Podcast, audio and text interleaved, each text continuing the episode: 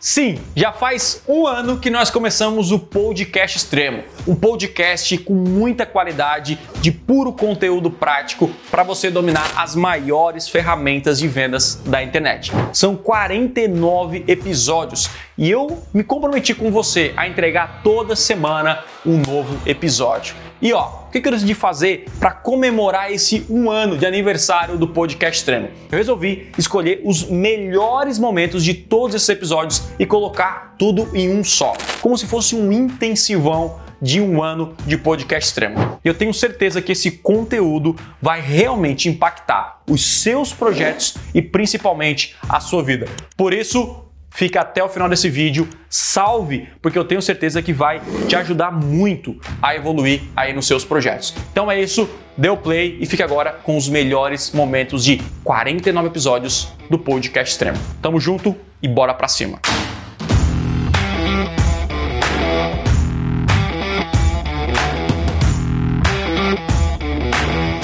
Gente que fala assim: ah, porque eu não tive resultado, é porque talvez o resultado viria no próximo mês, ou ele estaria ajustando alguma coisa, Sim. e ele quer o resultado imediato. E esse, a gente pode falar até erros, né? Erros que evitam você chegar no resultado. E um desses erros é você querer da noite pro dia. É, é, é sabe, é, é, você não querer construir nada. Tipo, você contrata um gestor de tráfego, contrata uma agência, ou cria suas próprias campanhas, anunciou, no outro dia vai lá, ai, não gerou resultado, é meu assim. Deus. Sabe? Isso tem que, tem que colocar na, na balança que, tipo, não é do dia pra noite, só que talvez venderam isso para muita gente. Sim para cada tipo de negócio, algo vai funcionar melhor. Isso. Entendeu? Exatamente. Então, assim, não existe a, a formulazinha mágica ali. Não se comparar com ninguém, construir né, a, o seu negócio, fazer o, o passo a passo. O que, que eu preciso fazer agora para avançar, sem querer pular a linha? Eu acho que são momentos da vida, porque a gente entra nessa, entra nessa discussão infinita de que assim, não, cara, é melhor qualidade. E eu acredito que é melhor qualidade. Hoje eu tenho absoluta certeza, antes eu tinha dúvidas. Mas, mas cara, a qualidade antes... é. Antes eu, eu brigava assim, tenho, o bom é ter os dois. Não, mas, mas não pode. De... É, a qualidade é é o, é o principal. Então, assim, primeiro, seja é, constante. A consistência traz a excelência. Então, assim, é melhor você assistir, sabe, um, o curso, um vídeo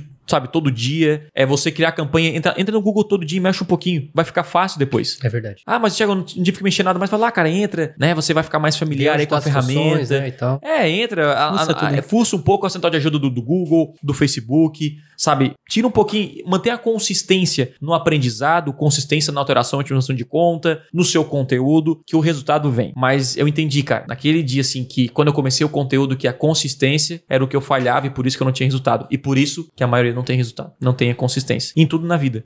Pra gente fechar, o que que tu faria se tu tivesse começando hoje, assim? O que que tu diria pro Thiago lá de 10 anos Nossa, atrás? Pergunta filosófica. Pergunta de RH, né? É, de 10 anos atrás pra agora, assim, pra galera que tá entrando, seja negócio físico, negócio local, um prestador de serviço, enfim. O que que tu faria hoje de forma básica, né, que, que pudesse já te inserir, assim, no mercado digital? O que eu falaria pro Thiago? Cara, vá pro campo de batalha, vive mais do que estuda. Basicamente isso.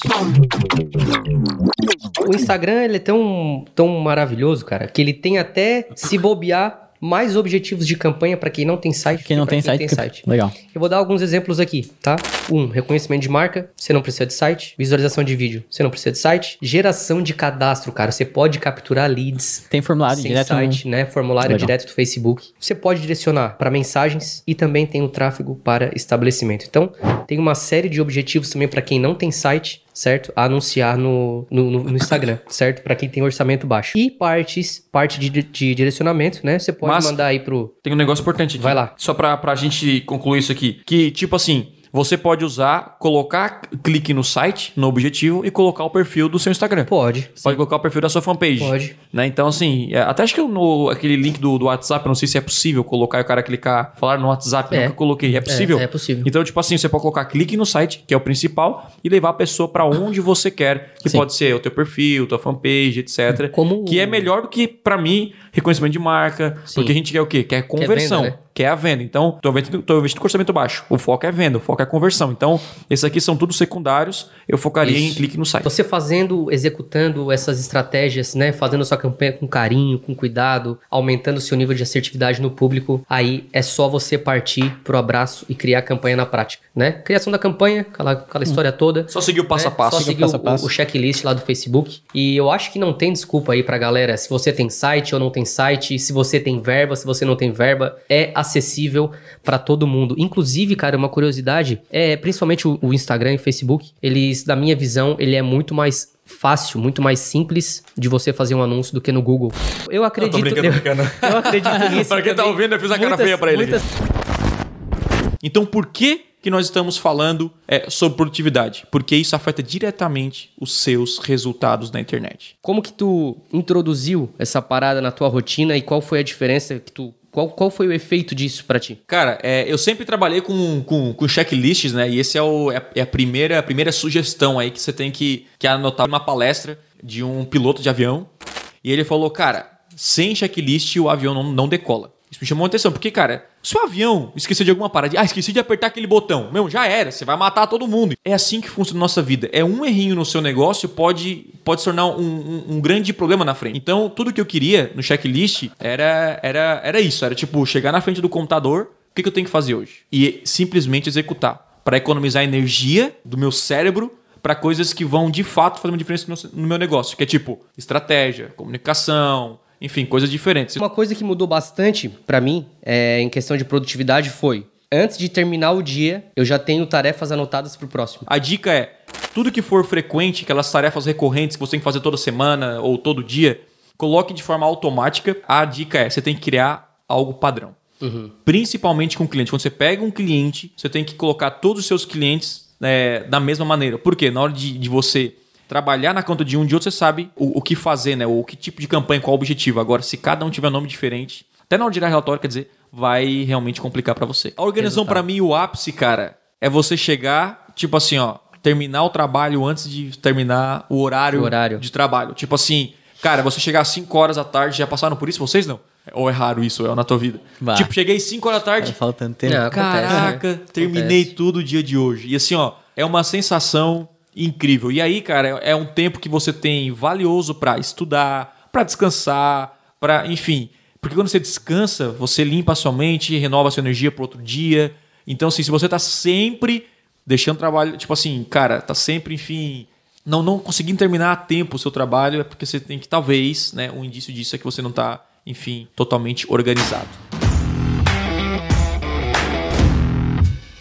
Vendas é o principal pilar de todo negócio. Então não importa se você é dentista, se você é advogado, se você tem um negócio lá, um pet shop, um restaurante, você tem que aprender a vender. E a internet é o melhor caminho para você vender. E na internet existe a ferramenta número um de vendas, ou seja, o Google não é mais uma opção, é obrigação. Então, assim, muita gente fala: ah, não, eu não quero vender, eu não quero aprender a vender, não é para mim. Se você é dono de um negócio, você quer criar um negócio, você precisa aprender a vender. Então, por isso que eu digo que, claro, se você mexe com o Google, é sua carreira, você, você tem uma agência, você é um consultor de marketing, beleza, você tem que cada dia mais estudar e ficar melhor. Agora, se você não é, né, tem outra profissão, você também precisa estudar, talvez não com tanta intensidade como outra pessoa, mas se você não dominar a arte de vender, o seu negócio corre risco. Alguns, alguns meses atrás, eu também apareceu lá na minha conta de Google Ads esse novo tipo de campanha, né? Chamada então de campanhas Discovery. E antes de eu explicar uma campanha, de mostrar uma campanha, eu gosto de testar. Né? E aí, com a minha experiência prática e lendo ali as informações do Google, a gente consegue trazer, enfim, estratégias, é, o que funcionou, o que não funcionou. Então, eu também arrisco um dinheiro a mais para ver, cara, isso aqui não é bom, isso aqui não deu certo. E a conclusão, né, é que, cara, vale muito a pena criar essa campanha no seu negócio. Por quê? Porque a maioria nem sabe que existe e a outra maioria, o restante, nunca fez. Então a gente tem os principais, que é o vídeo discovery, que é uh, os anúncios que eles chamam de vídeo de descoberta. Isso. O vídeo de descoberta, basicamente é o seguinte: pensa, pensa dessa maneira que fica mais fácil. Quando você tem que clicar, você demonstrou um interesse, você clicou para assistir o vídeo. Então, esse aí é o vídeo discovery. Ele aparece aonde? Na, na lateral direita, certo? Então, nos recomendados, pô, tô aqui vendo um vídeo, ó, baseado nesse conteúdo, tem esses aqui, né? Vários vídeos ali, você clica para assistir. Ou também na rede de pesquisa do YouTube. Você coloca lá um vídeo, então você descobriu, opa, eu cliquei para assistir esse vídeo. Então, é o anúncio uh, de vídeo Discovery. E aí nós temos o famoso também, que é o vídeo True View for Action, que é aquele famoso 5 segundos que você aperta 20 vezes para pular. E não só funciona, uma já tá, é, não funciona. Tem que esperar os 5 segundos para então você, enfim, você pular o vídeo, o anúncio, né? Eu acredito, inclusive, na, na, minha visão de mundo, então não, não existe, não é uma, uma informação oficial, até eu não falo em nome do Google, nada disso, mas na minha visão é que essa campanha realmente veio para disputar diretamente com o Instagram e com o Facebook. O YouTube é a rede. mais visuais, né? É, tipo, é campanha de display focada em performance. O que vai gerar resultado é otimizar por conversão. Então, por isso que você não tem controle mesmo. Você tem que colocar a CPA, sua campanha tem que ter a tag de conversão instalada. É, é a sua campanha vai ser, enfim, distribuída para gerar resultado. Vou comentar agora seis estratégias que eu testei no campo de batalha e que funcionaram muito bem para mim na campanha, nas campanhas Discovery. Show. A primeira estratégia, cara, é o seguinte: a pergunta é, Thiago, qual é o melhor público, né, que é o coração da campanha, para você gerar resultado nas campanhas de Discovery? Cara, o melhor público tem tem vários aí que você pode testar, mas para mim funciona muito bem primeiro, semelhantes à lista de e-mail. Então assim, não é uma algo que é disponível para todo mundo, certo? Mas se você consegue lá no seu público de remarketing, clicar no maisinho e, e subir uma lista de e-mail, ótimo. O que, que eu faço? Eu pego toda a minha lista de e-mail de leads eu subo lá e o Google consegue pegar esses leads né? e criar um público semelhante, de pessoas parecidas com esse e-mail. Então o que eu faço? Anuncio para essa galera e é essa galera que está convertendo muito bem nas minhas campanhas de discovery. Então vamos lá. Vai na rede de pesquisa, coloca públicos, público de observação, coloca todos que puder, não tem problema. Você tem que estar tá selecionado a campanha, né? A campanha. Isso. E aí, você sai da campanha, depois de um tempo, de um mês, você vai olhar assim: opa, o público que mais converteu e mais pessoas esse termo faz parte de sei lá, gostam de animais de estimação. Às Ótimo. vezes uma coisa nada a ver, né? Nada a ver, aparece lá. Eu posso Pega... botar quantos, quantos eu quiser. Quantos quiser, porque não posso vai alterar todos. a campanha da pesquisa. Entendi. Aí só que vai te dar ideias de públicos. Entendi. Baseado na pesquisa, enfim, então é público qualificado. Pega esse público e sobe lá. Isso aí eu sempre testo e dá muito bom também. E por último, é o lá no gerenciador de público-alvo tem a, a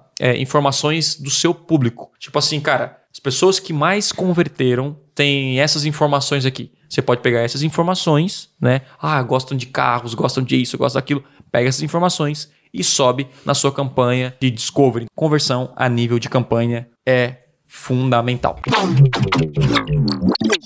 Quanto mais você sabe sobre o seu público-alvo, mais dinheiro você faz. Então, faça pesquisa, tenta entender, busque entender profundamente o seu público-alvo. Isso vai mudar o seu jogo? Uma loja de roupa, ela tem três picos de venda no ano. Dia das Mães. Então ela fica esperando o Dia das Mães para dar um boom. Ela fica esperando em seguida o Black Friday para dar outro boom e ela fica esperando o Natal. Então ela tem uma linha média de venda e dá três picos durante o ano. Você, você cria os seus, seus, seus Black Fridays, né? É, eu crio as minhas datas de e detalhe, essas estratégias elas não precisam ser só baseadas em desconto. Você tem campanhas ativas todos os meses do ano, é isso?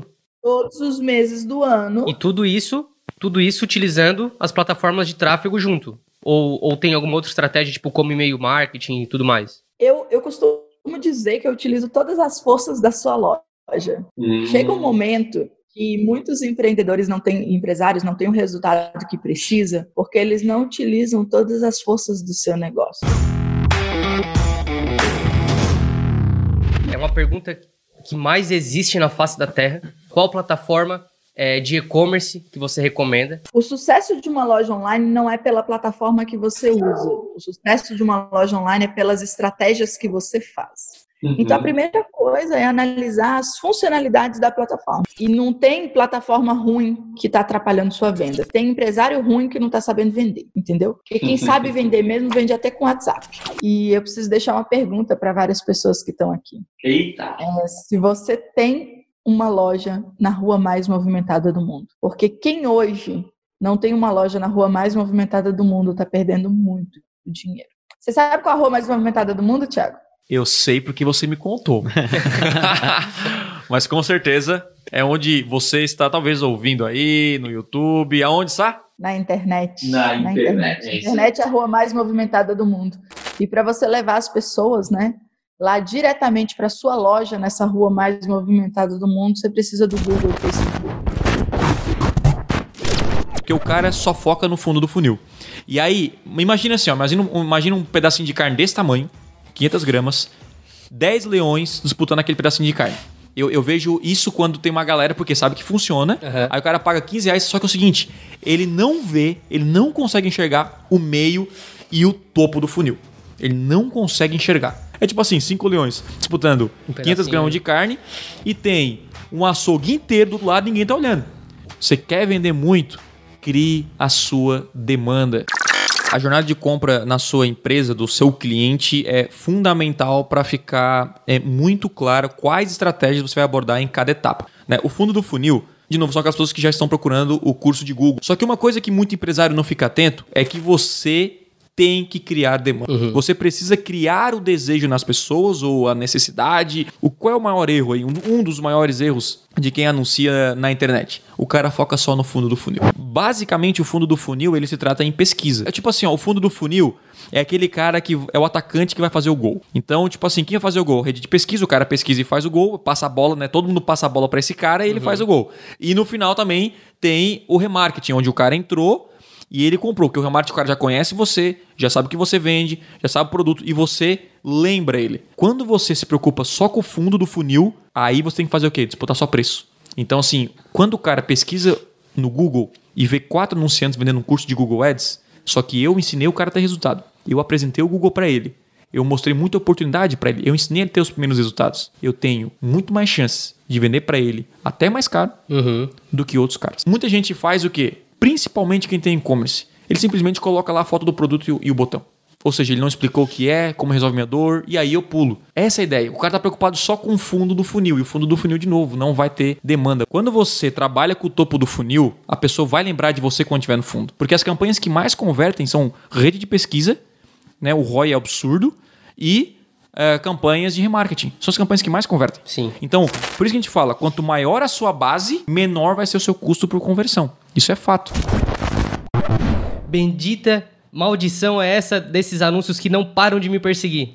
Então, você já sentiu aí andando na rua, à noite, sabe aquele filme de terror, né? À noite, cara, parece que tem alguém me seguindo. Bom, na internet eles estão seguindo de propósito mesmo, não, não parece não. Eu tava conversando esses tempos com, com um aluno do Conversão, né? E, uhum. e, ele, e ele falou o seguinte: ah, cara, eu tô anunciando aqui, até um tempo dava resultado e acabou não, não, não dando mais tudo mais. E aí eu entrei na campanha dele, assim, na conta dele e verifiquei lá algumas campanhas e tudo mais. E aí eu perguntei assim, ó, ô fulano, e a campanha de remarketing, onde é que tá? Daí assim, que isso? E eu perguntei assim pra ele, há quanto tempo tu anuncia? 10 anos. O que, que isso quer dizer? Que ele tá há 10 anos perdendo pessoas diariamente que entram é, no site dele.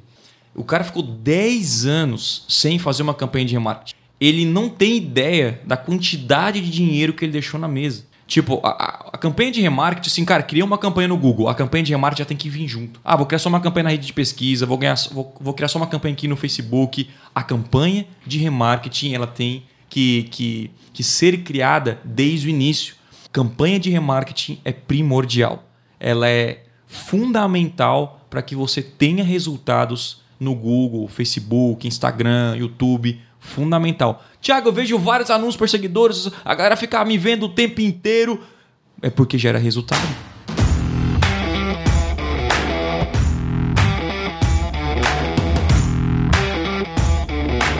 Prioridade quando a gente pensa em venda é o seguinte: seja frequente na tentativa dos novos argumentos. Tenha frequência, aplique, pratique, aí você vai chegar na excelência. Venda é muito mais, é muito mais estudo, parte técnica do que sorte, talento, ou você não nasce com isso, você desenvolve. Perfeito? Então não tenha medo, se você se considera um mau vendedor, comece aprendendo novas técnicas. Certamente você vai ser melhor do que você foi ontem. E o caminho vai te levar a ser um profissional de excelência.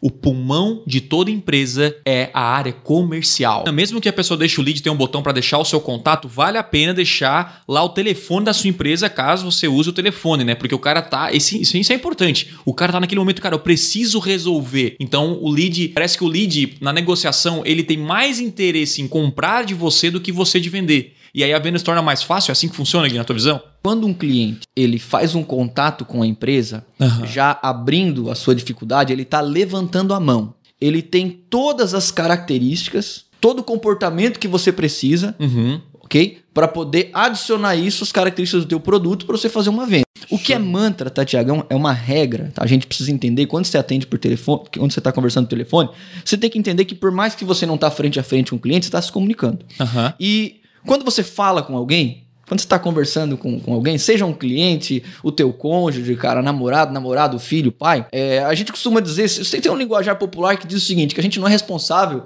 né, pelo que a, pelo que a pessoa entende, só pelo que a gente fala, mas em, em comunicação não é assim que funciona. Aham. Você é responsável pelo que a pessoa entende e mais do que isso, você é responsável por, por, por como você faz ela se sentir. 100% do que eu falo, Caraca. da mensagem em si, transmissão da mensagem, só 7% estão nas palavras. Em 20 segundos, você tem que se mostrar entusiasmado, você tem que se mostrar especialista.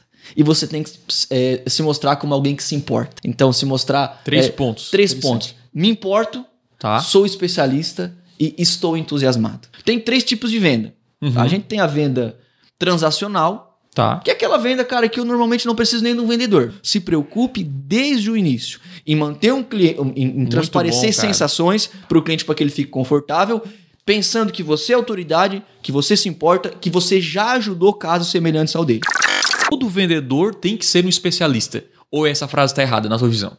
Todo vendedor tem que ser um especialista. Por mais que você não seja, digamos que assim, poxa, Paulo, mas a minha atendente aqui da minha empresa que atende o telefone, ela não é especialista na minha área médica que eu trabalho.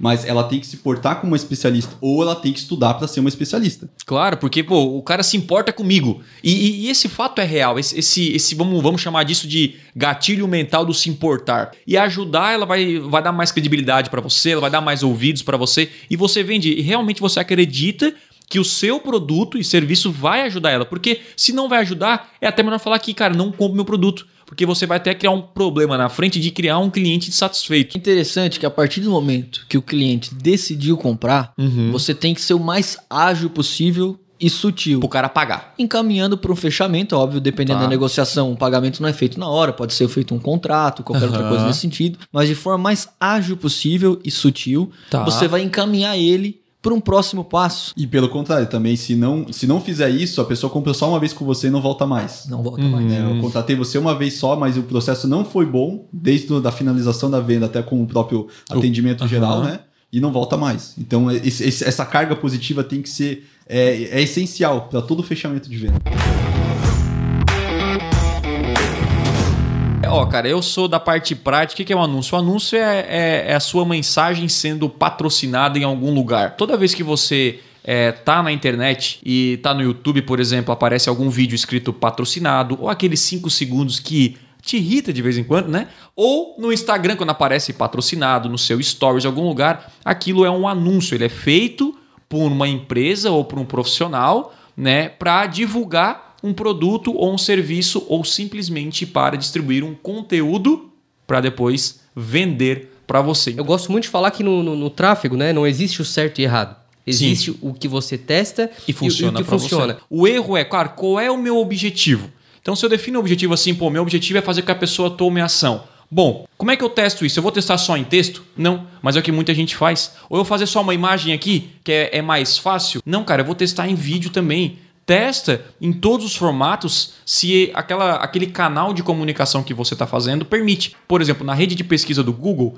você pode fazer só anúncio de texto. Você não pode colocar um vídeo lá. Então, você não vai anunciar em vídeo, é óbvio. Agora, se você está, por exemplo, na rede de display do Google, que é você é, anunciar em sites e blogs parceiros do Google, né? Você consegue colocar texto, vídeo, né? Imagem e também vídeo. Con- Consegue os três formatos. E aí a pessoa vai lá e coloca só imagem. Só que é o vídeo que pode fazer uma grande diferença. E aí muita gente coloca desculpa, né? Ah, mas o vídeo é mais complicado de fazer, uma imagem mais cara. Se você não tomar o devido cuidado no seu anúncio, que é a vitrine da sua empresa, olha o cuidado que você tem que ter. Então, assim, por que, que eu vou usar só texto se eu também posso usar o formato de vídeo? O marketing baseado na verdade deixa legado. Essa é a parada, não é só venda.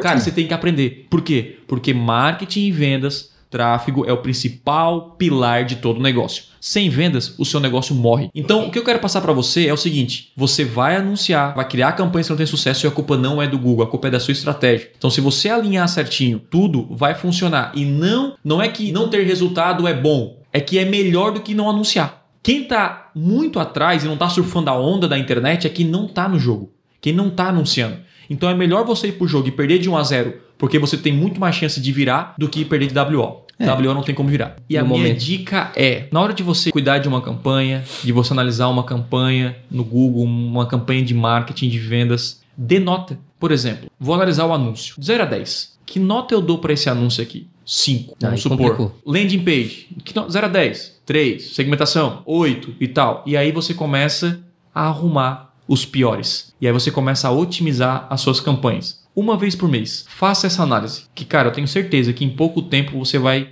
explodir. Porque o dia que atingir todos acima de 7, 8 ou um possível 9, 10, meu irmão, É. é o que acontece na internet de múltiplos e múltiplas vendas e um crescimento exponencial.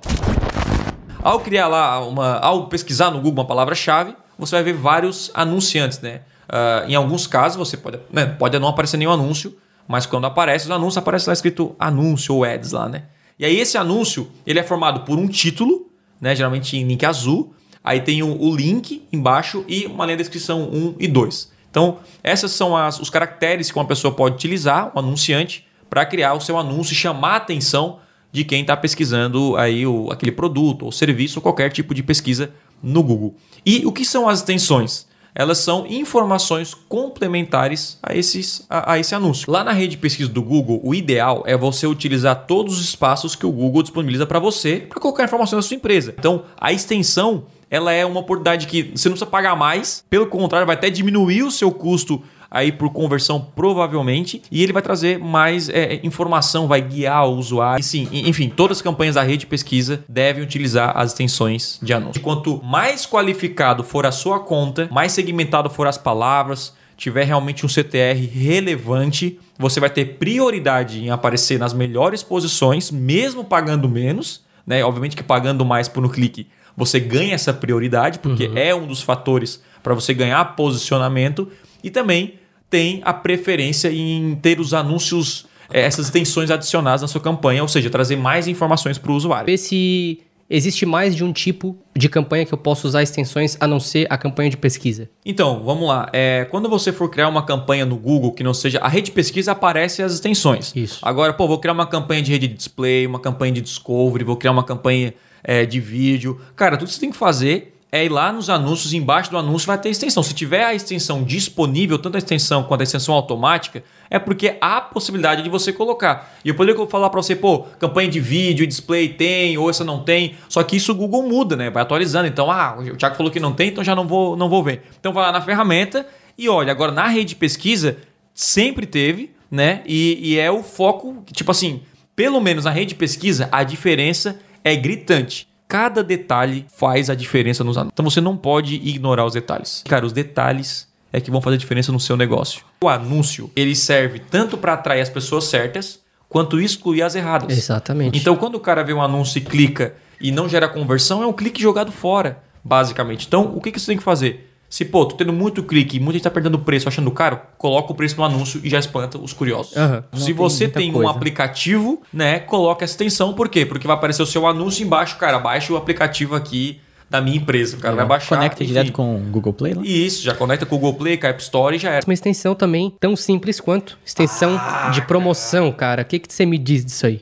Você é brasileiro? Se você é brasileiro, você gosta de promoção.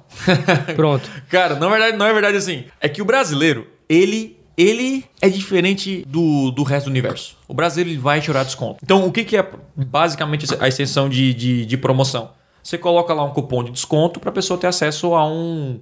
a- a- Desconto. a é, um cupom de desconto para ter acesso a um desconto. É então, coloca 15%. Você define isso, a pessoa clica lá e já era. Extensão automática de chamada, site link dinâmico, snippet estruturado dinâmico, de local, classificação de vendedor e frase. Vamos lá. A extensão automática, o Google pega as informações próprias do seu site, como o Lucas falou, e aparece ali é, as informações complementares. Aí, o que a gente passou? Tem a chamada, coloca o telefone, o site link dinâmico, ele vê os principais links do seu site e coloca lá, que inclusive isso pode piorar Tá aí a, as importância de ter um site bem estruturado, né?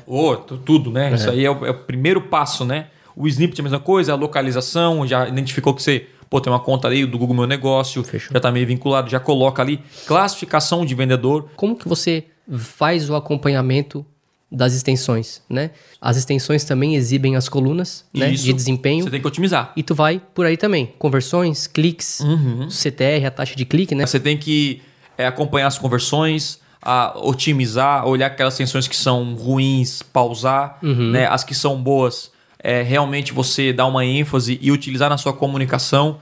Então utilize frase em destaque, utilize site link, utilize o máximo que puder, porque isso vai trazer, além de trazer mais conversões, vai trazer informações para melhorar as suas campanhas como um todo.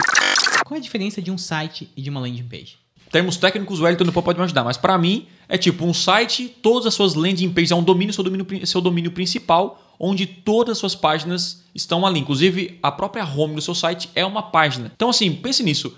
Cada, cada página, cada site que você entra é uma página de um, de um, de um site, certo? Só que quando a gente fala em landing page, a gente está falando de, um- de uma página que fala especificamente sobre um produto ou serviço. Ele é meio que preparado para receber o, o- o tráfego dos anúncios do Facebook, do Google, para conversão, né? Ou para alguma ação específica, né? Geralmente essas landing pages são construídas para vender, né? Ou gerar lead. E landing page, para quem tem e-commerce, né? A página do seu produto é uma landing page. Então, landing pages são páginas. Fazer uma analogia aqui.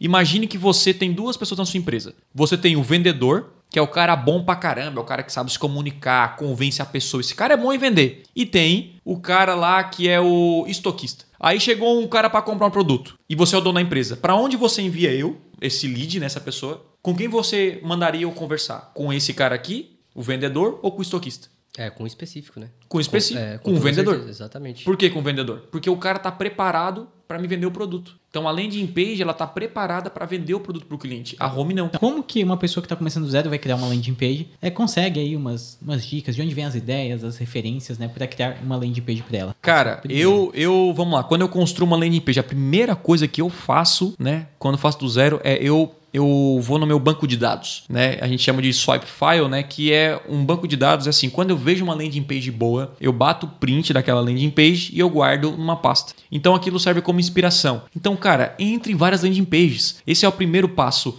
É, é fontes para inspirar você a construir. Isso ninguém vai construir do zero uma grande landing page. Cara, se aqueles caras que são grandes estão usando aquele formato de landing page, pô, será que os caras não são burros, né, meu? Então, pô, eu vou pegar aquilo ali, entender os elementos que eles estão utilizando para também utilizar e me inspirar no meu. Então, esse é o primeiro passo, é você ter é, vários, mínimo 10 landing pages guardadas aí no seu documento, sempre que você vê, bate foto, guarda, isso vai servir de inspiração e, e, e para sempre construir e entender até de cores, enfim, isso vai te ajudar a construir landing pages melhores. E o segundo, cara, quando você for construir uma landing page, é, dá uma olhada nos seus concorrentes, cara. Busque superar os seus concorrentes. É aquela coisa, faça bem feito desde o início. E faça, aí você vai fazer só uma vez.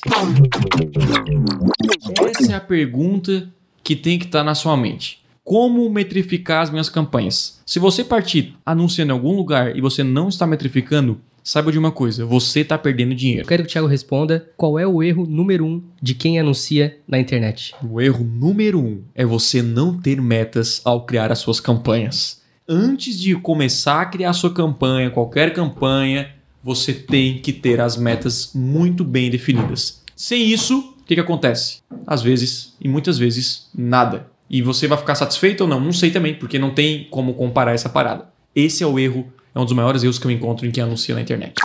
A oferta é algo que você oferece para alguém, né? Então, não é um produto, não é o preço, para deixar bem claro, né? É como você oferece. É um conjunto de talvez vantagens, onde inclui o produto, o serviço, é aquilo que a pessoa vai levar ao comprar de você. Então, isso é uma oferta. Quando a gente fala de oferta, a gente está falando exatamente sobre isso na parte bem prática e bem popular. A sedutora, uma oferta sedutora, porque existem dois tipos de ofertas na nossa visão. Que é o quê? A oferta, que é a oferta padrão, você oferece o produto, ó. Isso aqui é o meu conversão extrema, Uhum. ele tem isso, isso, isso e aquilo. Isso aqui é uma oferta. A oferta sedutora, ela é uma oferta que a gente chama que, cara, é impossível você não comprar. É impossível você ignorar. É impossível você desver. Sabe aquela parada, cara? Você fica, fica martelando na sua cabeça. E isso é uma oferta sedutora. Todo mundo aqui já foi seduzido por alguém ou por algo. Sim ou não? Você já foi? Sim. É mesmo? É. Você já foi, Léo? Eu não. eu não. Porque quando a gente fala em sedução, né, cara, a gente leva aí pra, pra relacionamentos, né, É, cara? mas nem sempre, né? Não é só relacionamentos, é muito mais profundo. A palavra sedução, né, ela inclui também, é, é- ela é, um- ela é mais amplo, né? Inclui você ser seduzido por algo, você você não conseguir ignorar, você ser atraído fortemente de uma maneira incontrolável. Isso é você ser seduzido. Imagina, cara, eu sou seduzido, por exemplo, ah, talvez por um esporte, sou seduzido por chocolate. Tem gente que não resiste a um chocolate. exatamente. Tá ali o chocolate, vocês são assim, não? Não. Não é tranquilo para Não. chocolate, tranquilo? Chocolate é bom. O que seduz você, Lucas? Você sabe não? O que seduz você? Café. Café. Café. Café, você larga tudo, cara. Eu, eu não consigo trabalhar sem café. Alguém passa um cafezinho na sua frente assim, É. você não consegue nem, nem trabalhar direito sem tomar aquele café. Então, isso seduz você. Quando a gente fala em oferta sedutora, é nessa maneira que nós temos que pensar ao ofertar nosso produto. Quando, principalmente, eu acho que quem, quem até trabalha com e-commerce, com produto físico, como as pessoas pensam hoje, e o mundo mudou. Como é que é raso? Cara, ele vai lá, oferece uma xícara e dá um preço. Acabou. Isso já passou faz tempo.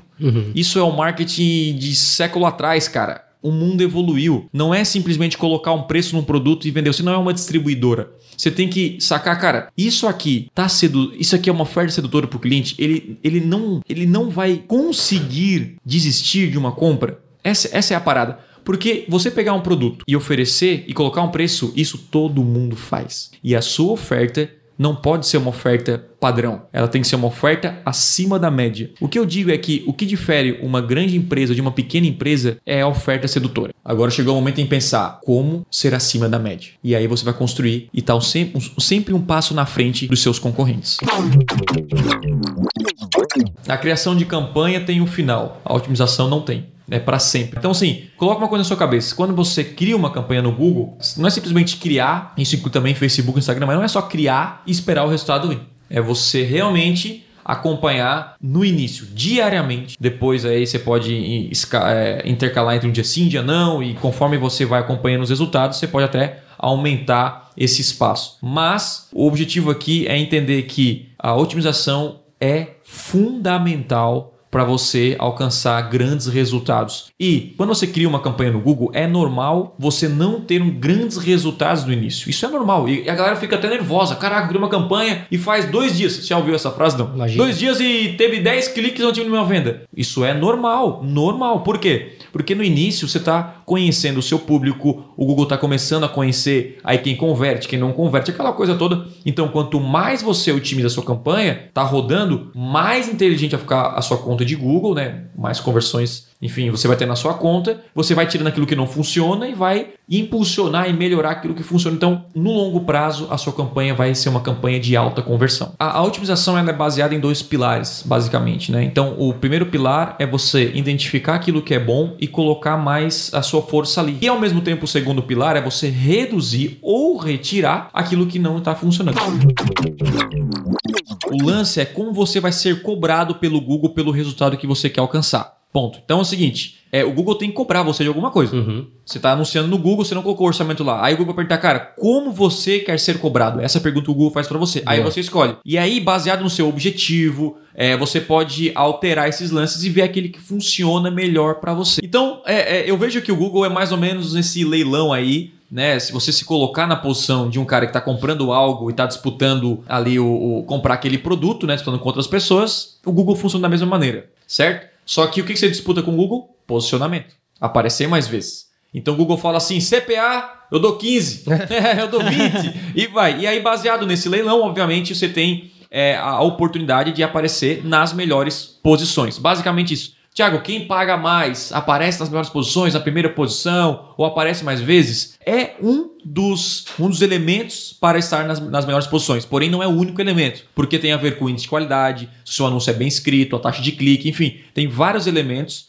é, que o Google define, né, que o Google é, puxa de informação para posicionar o seu anúncio e aparecer em diversos canais. Aí, ah, eu quero aparecer é, o meu vídeo no YouTube em. Enfim, se você colocar um lance muito baixo, você aparece pouco. Se você Uhum. colocar um lance maior, você tem mais chance de aparecer. O Google dá prioridade para o seu anúncio. Porque como o Google funciona, através de leilão, quem dá mais, ele dá prioridade. Por isso que mesmo que você dê um lance menor, você pode ganhar um jogo. Essa é a sacada. Então, e- e, tipo, diferente do leilão, não é assim, né? Aham. Ah, não, você deu lance menor, você é muito legal, eu vou dar o, o produto para você. Não é assim que funciona, né? Ali a regra é básica. Quem dá mais, leva, leva a parada. Exato. Já no Google, não. Quem leva mais e tem a qualidade, a é, cuida da experiência do usuário, aí leva mais.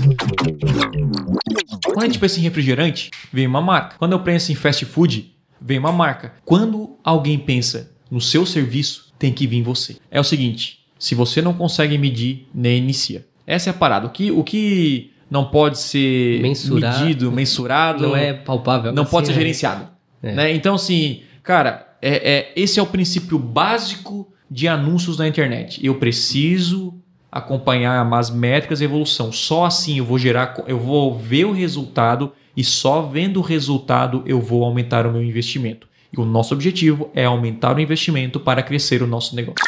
A grande sacada da criação e distribuição não é você focar na venda, é você focar em que o cliente compra de você. Quando você tem uma base muito bem estruturada, é muito mais fácil de vender. Cara, distribuir conteúdo não é distribuir conteúdo. As empresas, né, os projetos, negócios estão nessa linha, cara, de gerar valor infinito e aí com certeza você vai não só manter o ROI que você tem hoje, mas vai aumentar. A tendência quando você faz é, conteúdo é aumentar volume de vendas e o seu retorno sobre investimento. Criar marca, pegar uma fatia maior do mercado. E quando você faz só tráfego direto, a tendência é começar bem do que. E talvez é necessário no início você fazer bastante tráfego direto para levantar uma grana Uhum. e, e estruturar a tua empresa e vai caindo aos poucos. E olha, vou dizer um negócio para vocês. Eu já vi muita gente fechar negócio na internet, muito profissional de marketing, não conseguir vender mais nenhum curso, nem por 100 reais, porque ele parou de fazer conteúdo. Só queria vender. Não seja essa pessoa. Temos muitos. né? Então as métricas estão aí e você pode utilizar isso tudo ao seu favor. Simplesmente, cara, se você começar simplesmente fazer um vídeo por semana, acredite ou não, mas você vai estar na frente da grande maioria, cara. Olha só, um vídeo por semana, você vai estar na frente da grande, seus concorrentes mesmo, você vai comer, vão comer a tua poeira. E essa é a ideia. E qual é o meu principal objetivo? Vou dizer para vocês. Antigamente, meu maior objetivo dentro dos meus projetos aqui do Conversão Extrema eram objetivos de assim, nossa, eu quero vender mais, eu quero ter X vendas, eu quero ter. Não, cara. Meu principal objetivo hoje é aumentar a minha base. Porque se aumentar a minha base, as vendas vão vir automaticamente. Vamos falar a respeito das principais siglas, tanto do marketing digital quanto da parte de anúncios online. São, são coisas assim que a galera até pergunta bastante. No começo ele é difícil até entender os termos. Cara, o que é CTR? O que é CPC? O que que, meu Deus, então você fica meio o que, que eu vou olhar, o que, que como é que eu vou otimizar, como é que eu vou melhorar minha campanha, como é que eu vou saber se ela é boa ou ruim. Então, essas são as dúvidas iniciais, né? Todo mundo tem a dificuldade, mas conforme você vai é, anunciando, vai ficando aí mais fácil. É, mas assim, ó, quando você cria uma campanha no Google, tem lá, você quer vender, ou, e no Facebook tá lá, você quer conversão. Entendeu? Então, essa, essas palavras, a forma com que a plataforma ela comunica as coisas, já facilita para pro leigo, entendeu? Pro é. usuário. Então, quem não sabe o que é uma conversão, acha que é coisa de igreja. É, isso aí. Entendeu? Ah, e aí, já no Google tá escrito venda. Então, é uma- o Google eu acho mais fácil por essas questões de nomenclatura. Landing page pro El. O El, explica aí em Landing page. 20 segundos. Bom, difícil explicar em 20 segundos. Hoje a gente considera landing pages páginas com uma comunicação orientada a um objetivo único. Uma landing page, no, no conceito mais técnico, acredito, ele é tipo como se fosse um site. É uma página do seu site. Ponto. Sim, Agora, quando a gente está falando no, no, no marketing digital, uma, uma landing page focada em venda, é uma página de venda. Mas olha só, é, antes de ir para o próximo, pro próximo passo aqui, é legal falar por que, que a gente usa o nome inglês. O Google, tá? Dentro do Google, só se fala inglês, todos os termos em inglês. Então, por exemplo, quando eles falam landing page, ele é entendido no, em todo o planeta. Porque se o brasileiro fala página de aterrissagem, lá se o cara for na Índia, ele não vai entender. Uhum. Então, todas as nomenclaturas e, e- e- a- e o modo como você fala é em inglês. Por isso que a galera fala landing page CTR. CTR é um termo em inglês. Em inglês, não é português. É. Porque português seria taxa de clique. Seria então TC, taxa de clique. Mas não, CTR é click-through rate. Depois nós vamos falar. Que é taxa de clique aí em, em inglês. Então, quando chega lá no Google, eles não falam, ah, tem que aumentar o lance, tem que aumentar o bid. Exato. Porque o bid, todo mundo fala bid no mundo inteiro. Então, para simplificar a comunicação, inclusive quando você for no Google, eles usam em inglês a linguagem. E a gente usa aqui em português, que é mais fácil, né? Então, é, é- é interessante. Ah, ah, tem, que- criar um ads, tem que criar um anúncio. Mas para quem trabalha com tráfego, inclusive quando eu fui lá no Google a primeira vez, quando eu tirei o certificado, era para agência e tal, eles falaram, Tesma, a partir de hoje usa tudo em inglês, porque quando entrar numa reunião com os americanos, tu vai entender o que eles estão falando e fica mais clara a comunicação. Quando eles vão perguntar assim, ah, como é que tá é, essa métrica. E é uma métrica em inglês. Aí até transformar português já perdeu a linha da, o fio da meada. Aí pra amor ou ódio dos haters é lead, certo? Lead também é um termo em inglês, né? Que significa contato. Então, ah, vou cadastrar o meu lead aqui. Cara, o lead nada mais é do que informações do Sim. usuário que você quer coletar, né? Seja e-mail, nome, telefone, Isso. dependendo de quantos campos tem o seu, o seu formulário, né? E basicamente isso, né? De forma bem, bem ampla, assim. Então, o que, que pode E ser um lead? resumida. Pode ser um e-mail, pode ser um Isso, WhatsApp, pode ser o telefone da pessoa. É um, é um- é um- é um potencial cliente. Ele deixou alguma informação É aí. você, ou até ele ligou pra você. Ele tá ali, sabe? ele deixou pra consumir alguma coisa. Você- Próximo, conversão. Cara, conversão, acho que a- a- se você parar pra pensar, já diz né, que ele converteu, né? É algo que converteu, né? Então, assim, fica fácil ah, de a gente entender que é, a, a conversão foi algo que foi transformado. Então, é um clique que foi transformado em um resultado. Basicamente isso, ele converteu, né? Uma conversão necessariamente é um lead? Não, não. A, a conversão é qualquer ação que, que você deseja que a pessoa faça na sua campanha ou no seu site. Quantas conversões você teve? Beleza, qual, dentro da sua campanha lá do seu objetivo, quantas conversões, quantas vendas, se for objetivo, ou se for leads, é quantos leads e assim por diante. Show. As duas próximas aqui eu já vou juntar, que é tag e pixel, certo? É, é para simplificar é tudo Para né? simplificar, né? Tem o mesmo sentido. Pixel do Facebook, tag do Google, né? São os scripts aí, os códigos que você instala em todo o seu site e também é, em páginas específicas para você mensurar conversões que são ações desejadas, beleza? Não só conversões, mas outras métricas também que, que podem ser importantes, né? É, públicos é, de remarketing. São, é, a tag e o pixel é para vincular o Google com o seu site. E ali puxar informações relevantes para que você possa melhorar suas campanhas. Por isso que a gente fala, não anuncie sem tag o pixel instalado. É isso aí. E tag e pixel é a mesma coisa, só que tag é do Google, o Google usa tag e o Facebook usa pixel. Próximo, cara, é, gera muita confusão entre, as- entre, a, entre a galera aí que anuncia, enfim, até entre os Demais. próprios clientes, né?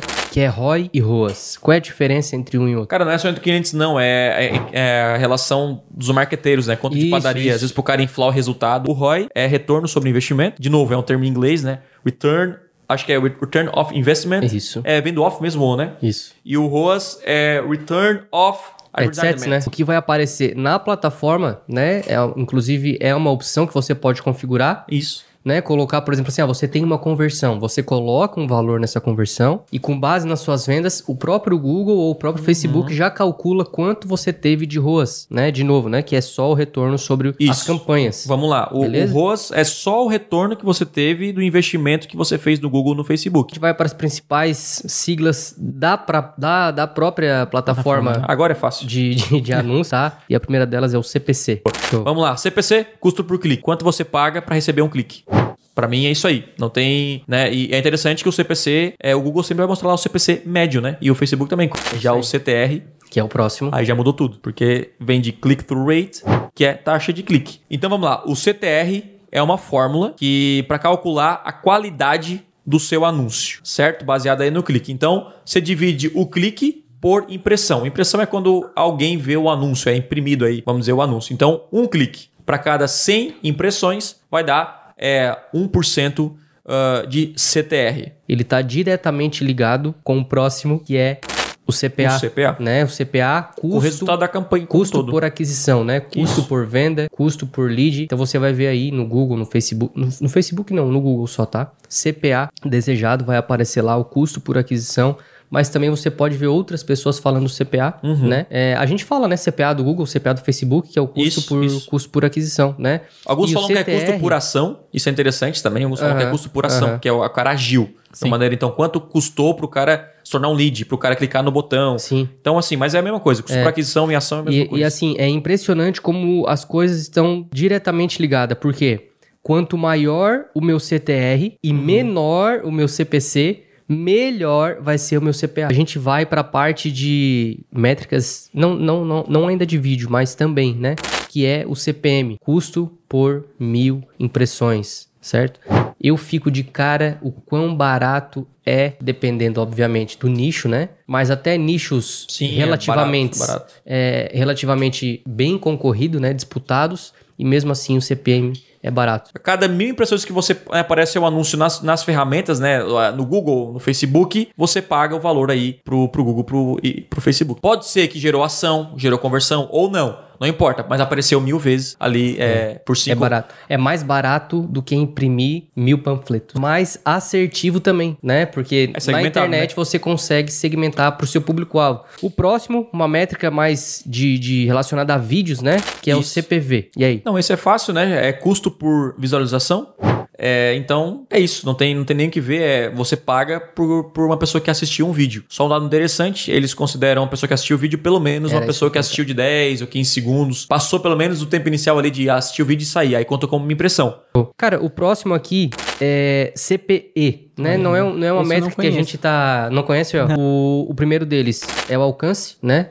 Quantas pessoas o seu anúncio alcançou? Quantas pessoas seu anúncio alcançou. Simples. A impressão, a gente já falou, que é a quantidade de vezes que imprime o anúncio na sua E qual é a tela. diferença do alcance para impressão? Isso é interessante falar. Boa. Né? O, o- o anúncio pode aparecer para a mesma pessoa 5, 6 vezes. Sempre. Agora, o alcance não alcançou uma pessoa só. Então, tipo assim, opa, meu anúncio alcançou 10 mil pessoas, mas apareceu 30 vezes. 30 mil vezes, vamos supor. Ou seja, ele, ele apareceu para algumas pessoas 3 ou 4 vezes, para alguém apareceu uma, essa coisa. Outro aqui que eu gosto muito também de analisar na hora de otimização, que é a frequência, né? Inclusive, no Google você pode também escolher a frequência.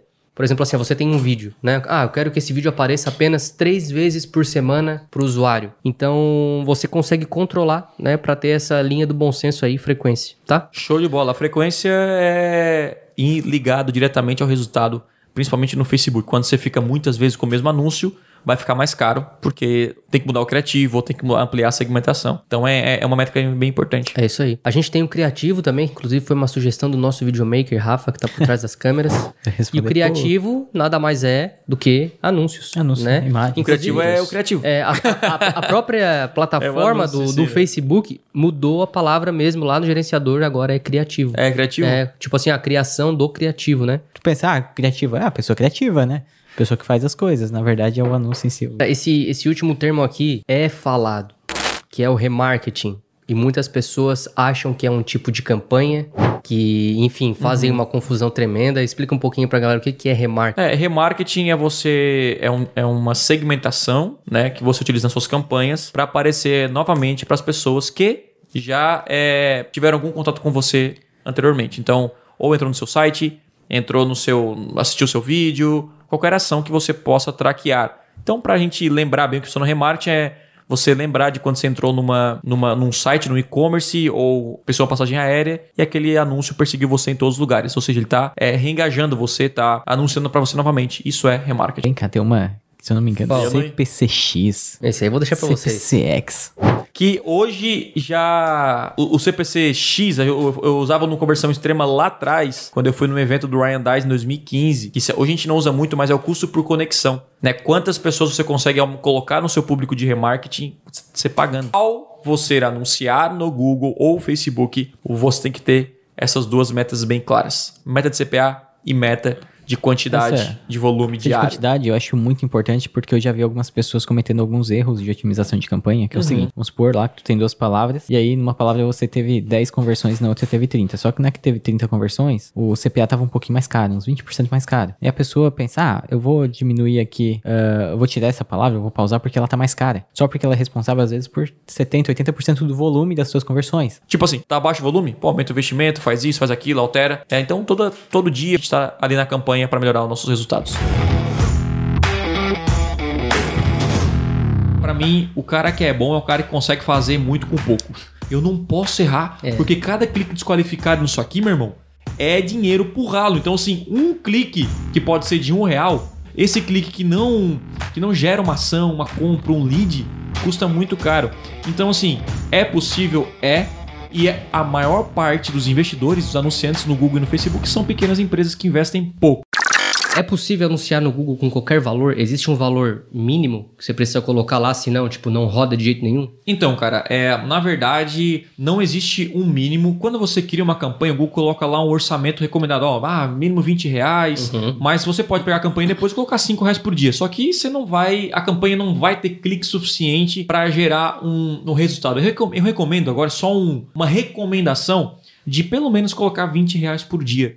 Né? Ou 15, algo do tipo assim. Que é algo para você começar a ter mais cliques, ah, mais, mais visitas no seu site. Mas é só uma recomendação. Você pode alterar isso diariamente. Então não existe uma regra Não, é tipo Facebook, não, você tem que investir no mínimo tanto, sim. É, é uma recomendação para você pelo menos ter mais cliques e com certeza essa quantidade de cliques, se for qualificadas, gera venda. Que é uma coisa chamada verba de guerra. Ah, legal. Certo? Principalmente para quem tem orçamento baixo. Fala um pouco então pra gente o que é essa verba de guerra e qual a importância de ter. Muita gente pergunta, Thiago, quanto que eu tenho investido no Google? Cara, quanto que é o orçamento ideal para você nunca parar? Essa é a resposta. Uhum. Porque é o seguinte, é melhor você gastar 20 reais por dia e nunca mais parar do que botar 50 em uma semana parar. Nossa, isso acontece, cara. E aí vem a verba de guerra. O que é a verba de guerra? É aquele orçamento que inicialmente não fará falta para você. Lançamento é uma campanha de venda em massa. Então toda empresa, todo serviço tem que utilizar isso no seu negócio porque ajuda, é um incremento no seu faturamento. Quem não faz lançamento é o que está sempre comendo mosca. O que que significa né, lançamento dentro da internet, Thiago? Se você já está acompanhando uma galera do marketing digital, provavelmente você já ouviu o termo lançamento, né? E para explicar rapidamente aqui em poucos segundos, o lançamento é uma metodologia de venda criada pelo Jeff Walker nos Estados Unidos lá em 98, 99. Lançamento praticamente ele vai passar por uma, uma, uma, um período de captação de leads, de preparação e depois vai ir para a parte da compra. Então vamos pegar aqui só um exemplos de empresas que o pessoal pensa que é só para produtos digitais e entra quem vende serviço, quem, quem vende é produto físico, enfim, não importa o que você vende, você tem que aplicar uma campanha de venda em massa. E muita gente precisa gerar tráfego, né? Você precisa divulgar, pegar lead, é, impulsionar esse lançamento desse produto. E aí é onde entra o quê? Entra o Google entra o Facebook, entra o Instagram e entra as estratégias de como criar realmente campanhas no Google para lançamentos. Vamos começar por cada etapa então? Ó, a primeira etapa foi distribuição de conteúdo, captação de lead, pré-lançamento e chegamos no lançamento. Aí nós abrimos o lançamento. O lançamento é, é quando está todo mundo esperando abrir o carrinho para comprar o seu produto. Mas basicamente o, o, o, lançamento ele se resume em uma campanha de venda em massa. Agora o detalhe que tem início, meio e fim. Entregue o melhor e o que puder. Não tem esse medo.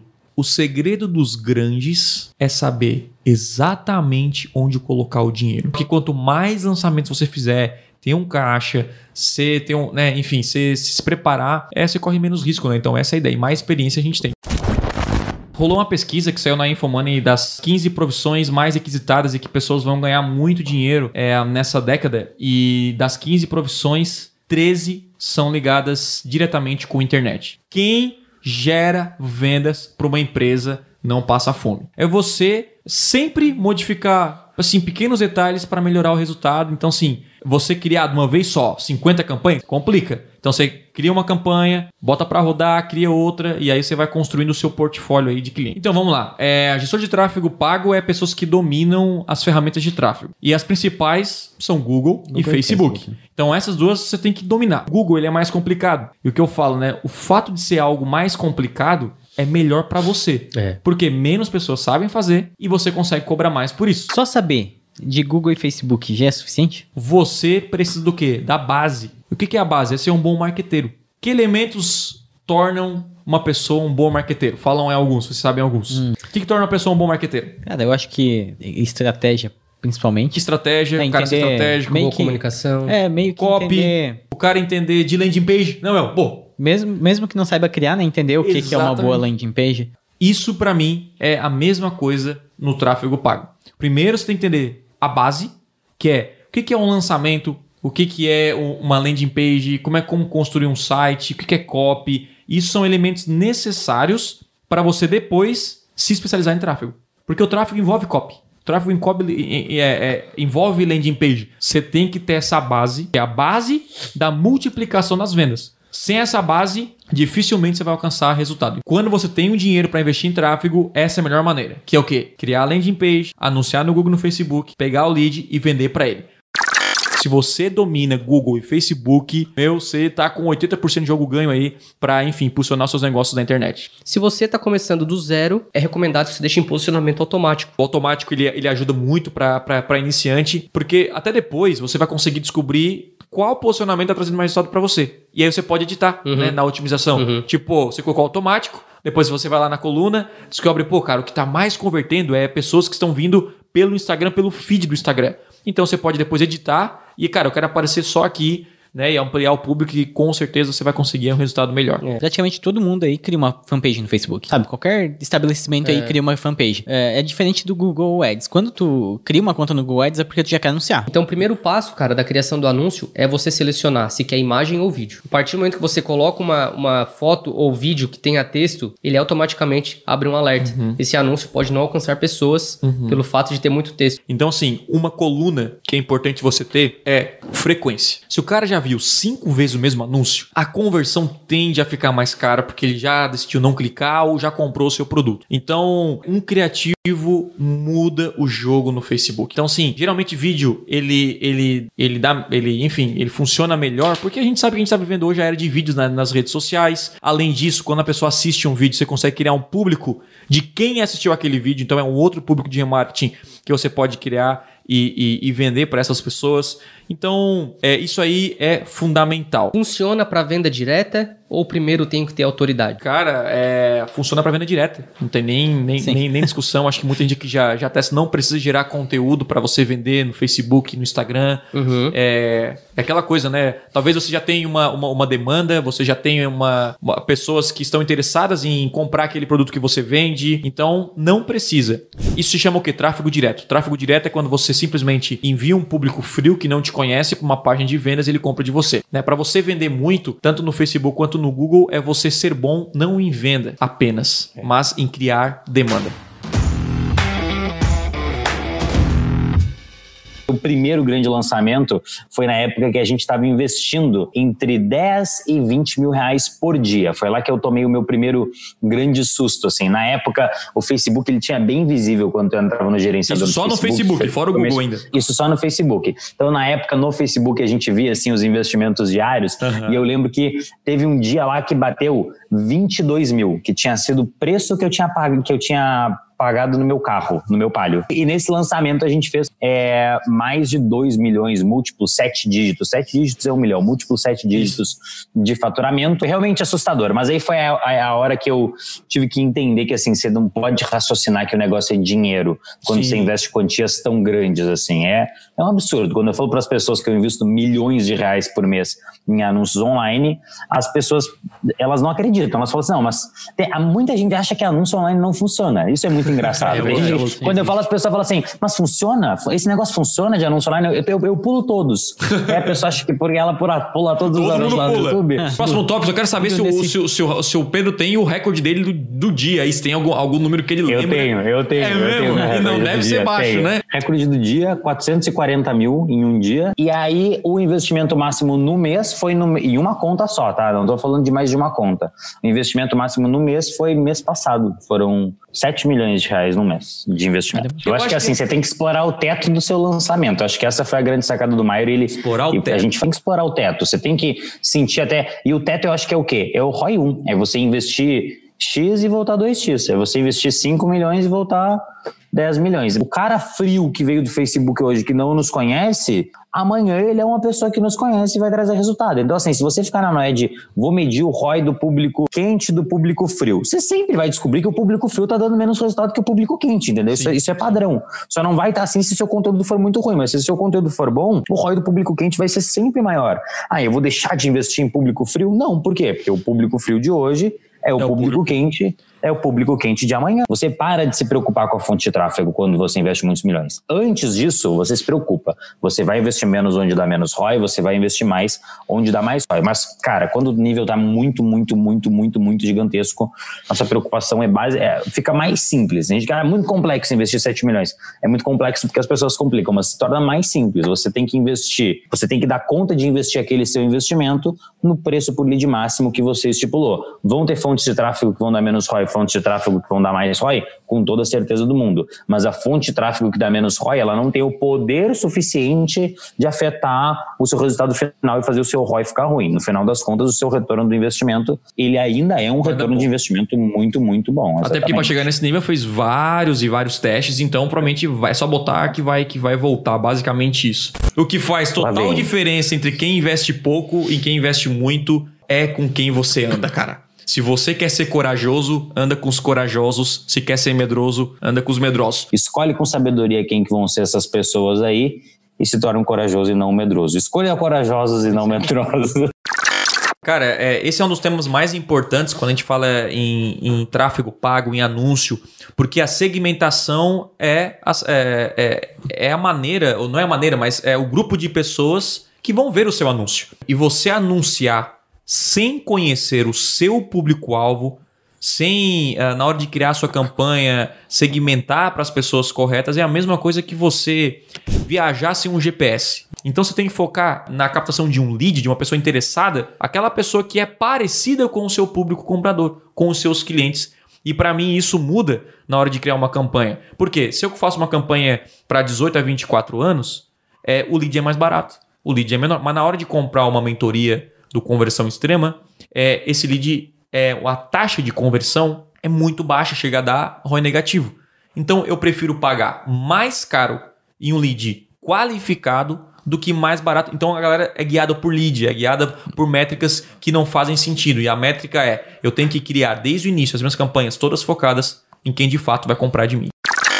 Três melhores práticas aí para um bom gestor de tráfego? Para mim, esses três são os principais, cara. Primeiro, você cuidar do seu cliente, é, realmente valorizar o dinheiro dele como se fosse seu, gerar resultados, assim, ó, dar o sangue, né, pelo seu cliente. Segundo, entender mais do que apenas o tráfego, isso é importante até para ajudar o seu cliente. E o terceiro, entrar em mentorias, é, evoluir com uma galera massa, se relacionar com a galera do marketing, isso vai te ajudar a evoluir e até ser recomendado por outras pessoas.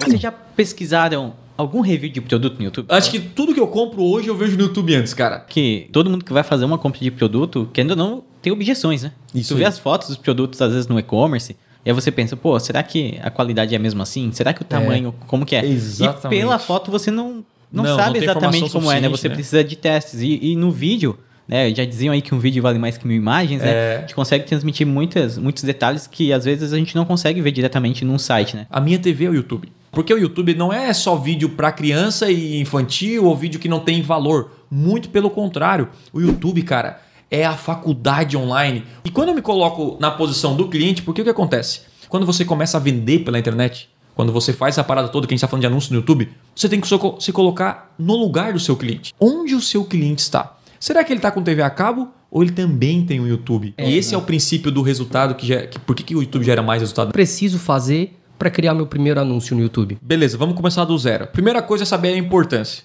Então, assim, cara, anunciar no YouTube não é mais uma opção, já é prioridade. Então, assim, entender a importância. Tudo que é importante você não pode ignorar. As campanhas que mais geram leads pra gente é do YouTube. É, tem uma coisa que eu acho muito legal nos anúncios no YouTube, quando eu faço comparativo com o anúncio da rede pesquisa, uhum. é que o YouTube tem algumas segmentações específicas Boa. que só tem no YouTube. Ah, quando a gente fala de junção das bolinhas, é que o cara tem que participar de todas as segmentações para ver o meu anúncio. E essa ultra segmentação é o que gera resultado no YouTube.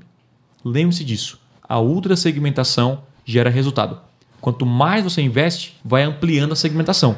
Mas sim, comece com a galera investindo pouco, bem naquela galera que é, você tem certeza quando... que vai comprar de você. Qual é o óbvio? É eu pegar o nome dessas referências e colocar no YouTube. Quando você vê um canal, por exemplo, vou pegar a referência aqui, Ramon Tesmo, não sei se você pegou meu irmão. Cara, o meu irmão é uma referência para você. O meu irmão, o nome dele vira uma palavra-chave lá na minha, na minha campanha e todo vídeo que tiver o nome Ramon Tesma no título ou na descrição Adivinha quem vai aparecer? Tiago Tesma. Tiago Tesma. Então, assim, uma das melhores segmentações no YouTube é, é a palavra-chave. É que a pessoa tá buscando, né, cara? É como... O cara tá assistindo um vídeo sobre é. aquele tema, como sobre aquele cara. A rede de pesquisa do Google, só que em vídeo. É, né? se você faz pintura, pô, pintura, pintor e tal, etc. Imobiliária, é, comprar casa, casa. É, é uma segmentação bem, bem segmentada e, para mim, sempre foi a que mais funcionou. A otimização ela é simples, a lógica é impulsionar aquilo que funciona e diminuir ou até pausar e excluir aquilo que não funciona. Ponto. Isso é otimização. Como que você faz para começar do zero, né? Então, é. primeiro você precisa ter essa expertise de alguma coisa que você técnica que referente ao modelo de lançamentos.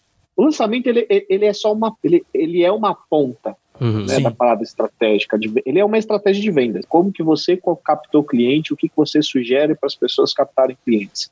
Um dos melhores lugares para você fazer isso são eventos. Você precisa estar em evento.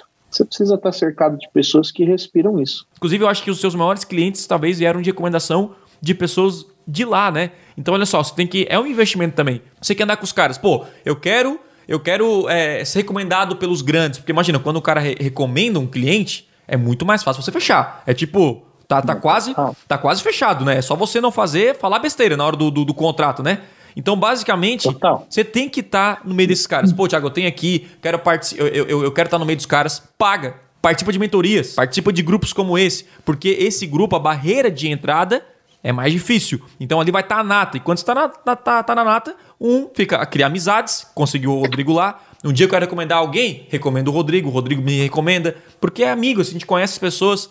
Essa é a parada. Cara, se tu ajuda as pessoas quando elas perguntam, elas, e, e tu ajuda assim, só por sim, ajudar? Sim. Vida, né, meu? No seu dia a dia, no seu trabalho, você precisa ter essa parada, gere valor para as pessoas. Quanto mais você consegue agregar para as outras pessoas no seu trabalho, for gratuito, quando você faz as coisas gratuitamente, as coisas começam a acontecer ao seu redor, entendeu? Então essa é a visão, gerar valor infinito sem esperar nada em troca, mas fique tranquilo que realmente a, a, a semente você vai colher. Então fique tranquilo que você vai colher. Todo o conteúdo que está na internet o foco final desse conteúdo é venda. Sim. Que esse tema mudou os nossos projetos completamente.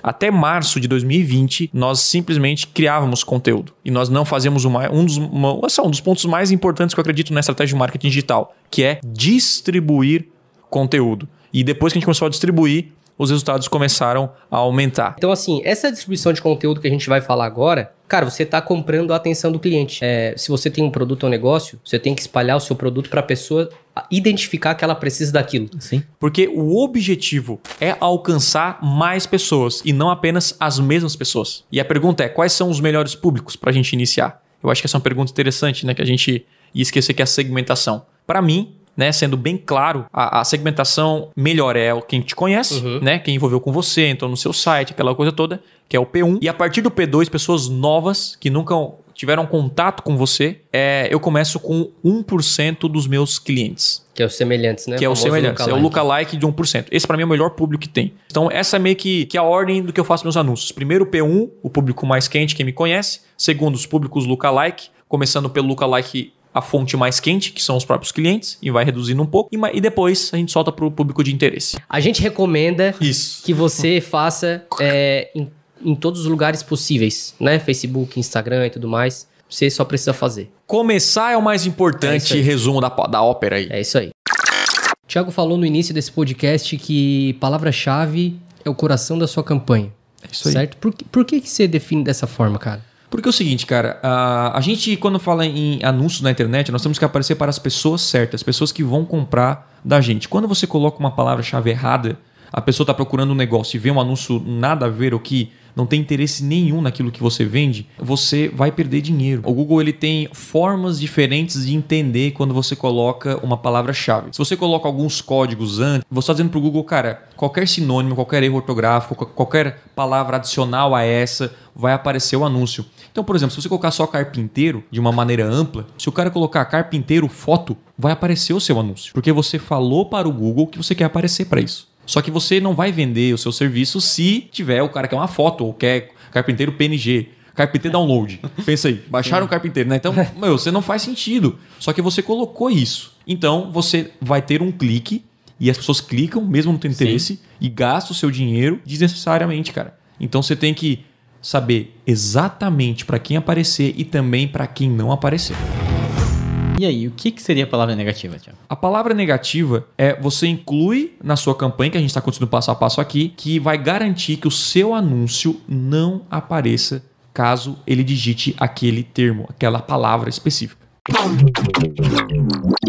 A grande sacada é focar assim, pô, isso aqui está bem segmentado. Ele, ele tá focando realmente em quem vai comprar de mim. Não diga assim, ah, não é simplesmente colocar lá três segmentações e vou vender. Não. Seja assertivo nisso aí que faz uma grande diferença no resultado final. Segmentação é, é basicamente significa você selecionar um grupo baseado em alguma, em alguma informação, né? Pode ser separar um grupo por sexo, por idade, enfim, essa segmentação. Quando a gente fala em anúncios, segmentação nos anúncios ou criação de públicos, é quando você escolhe as possibilidades que você tem dentro do Google para segmentar os seus anúncios e aparecer para quem você quer que apareça os seus anúncios. Então você consegue, por exemplo, segmentar por idade, sexo, localização, idioma, horário. Então qualquer forma que defina esse, esse grupo é uma segmentação. Então a segmentação é você é, usar todas as informações que o Google dispõe para você é, anunciar para quem tem mais chances de comprar de você. Quais são os melhores públicos e quais te dão mais resultado? Cara, essa, essa pergunta ela é, bem, ela, ela é bem ampla porque eu utilizo quase todas as segmentações. Na verdade, acho que todas as segmentações aqui eu já, eu já utilizei e eu utilizo com frequência, assim, idade, sexo, público semelhante, eu utilizo remarketing demais. Todos funcionam, mas para ficar mais claro aqui, quanto mais específico é a segmentação, para mim funciona melhor. Vamos supor, palavra-chave ela é muito específica, então para mim funciona ótimo, é muito bem, né? Então, porque pô, o cara tem que estar naquela, na, naquele conteúdo que tem aquela palavra-chave específica, marketing digital, por exemplo. Então, é um público ultra relevante. Como meu público, 80% que compra o meu produto, ele é do público masculino, para mim é um público ultra relevante, eu uso direto todas Sim. as minhas campanhas. Então, assim, a grande sacada é: quais são os melhores públicos? Depende. Depende do seu negócio, depende do projeto. Para mim, são esses públicos aqui que, que deixa claro que esse é o público comprador. Então, eu não falei, por exemplo, aqui no público-alvo, que todos esses públicos aqui, eles também podem se tornar públicos negativos. Sim. Que também é uma segmentação. Não, eu não quero aparecer para quem já fez a ação desejada. É uma segmentação. Sim. Sim. Então, eu fiz, ó, eu tenho canais negativos, por exemplo, ó, não quero aparecer em, em canais infantis, canais que falam é, canais de humor. Eu tenho tópicos negativos, né? Pessoas que, que, enfim, o tópico fala sobre concurso público. A maioria não é meu público. O cara tem uma outra, né, uma, uma, outra visão mesmo, mais empreendedor, quem quer empreender, quem quer abrir um negócio, quem tem uma empresa. Então, é, é somando tudo, 12 segmentações em uma única campanha.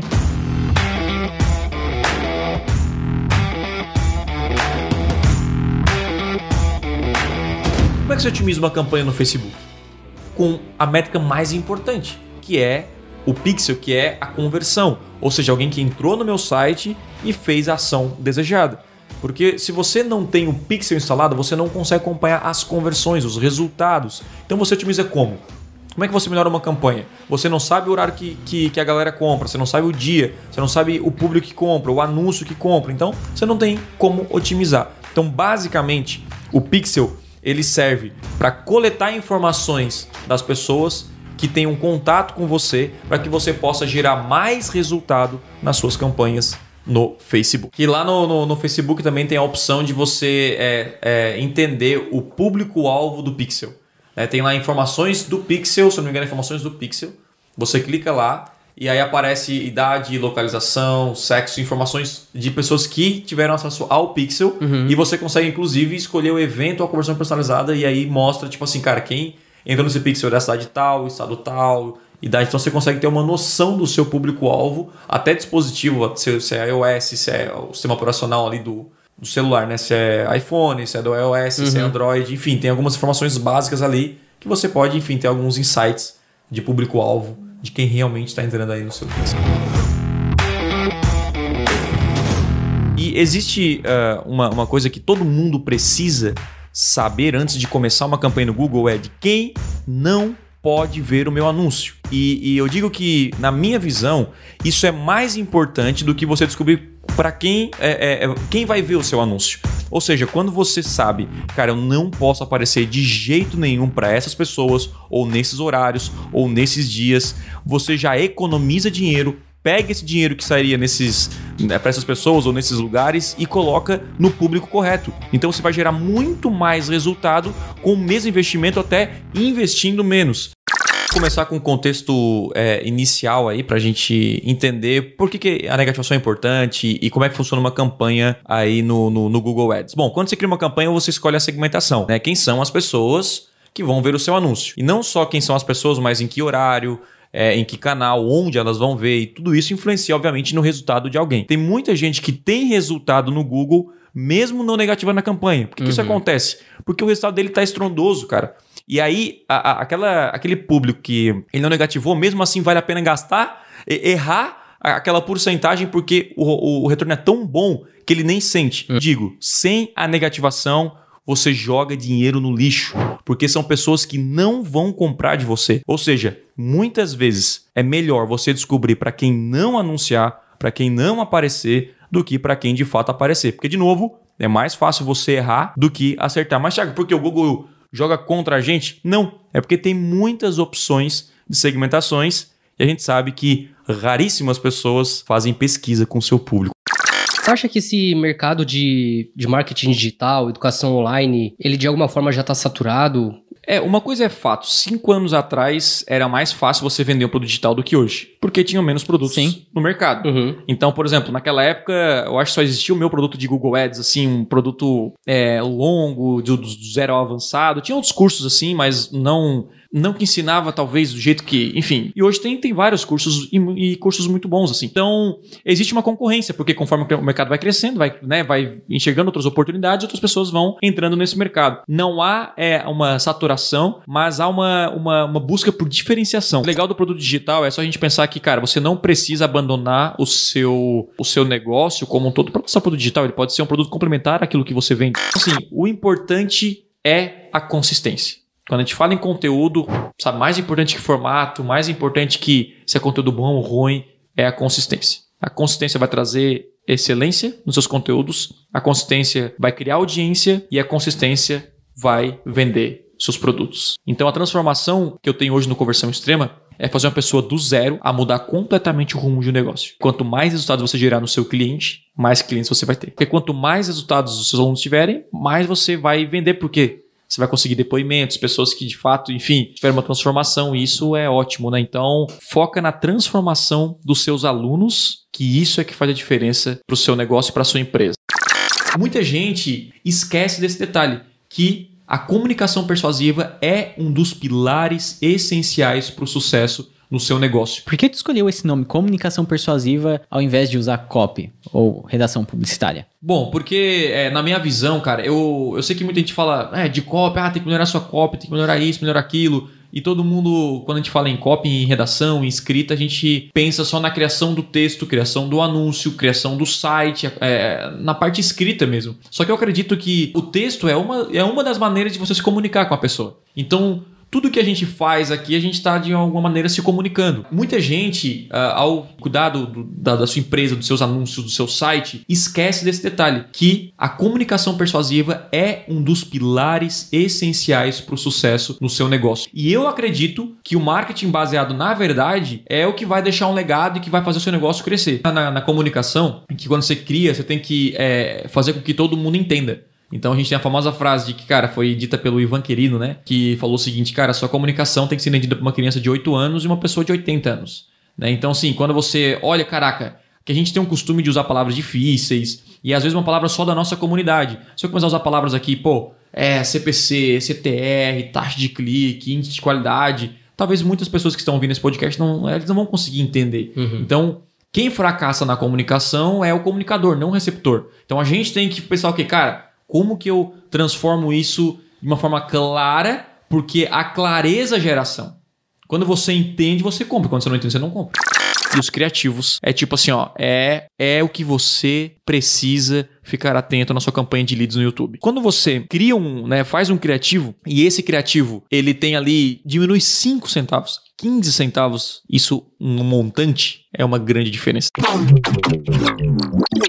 Porque quanto mais tempo a pessoa passar comigo, mais ela cria conexão, mais ela me acompanha e mais chance ela tem depois de se tornar um cliente. Toda empresa, todo negócio não produz conteúdo, deveria produzir e todo mundo que produz deveria promover esses conteúdos. E isso vai mudar completamente o seu negócio. Eu comecei a gerar conteúdo em 2014 quando eu, eu decidi lançar um blog chamado Mass Weathers. Esse blog eu compartilhava alguns conteúdos e por que eu comecei a criar conteúdos? Porque eu entendi já naquela época ia me trazer resultados também financeiros. Por quê?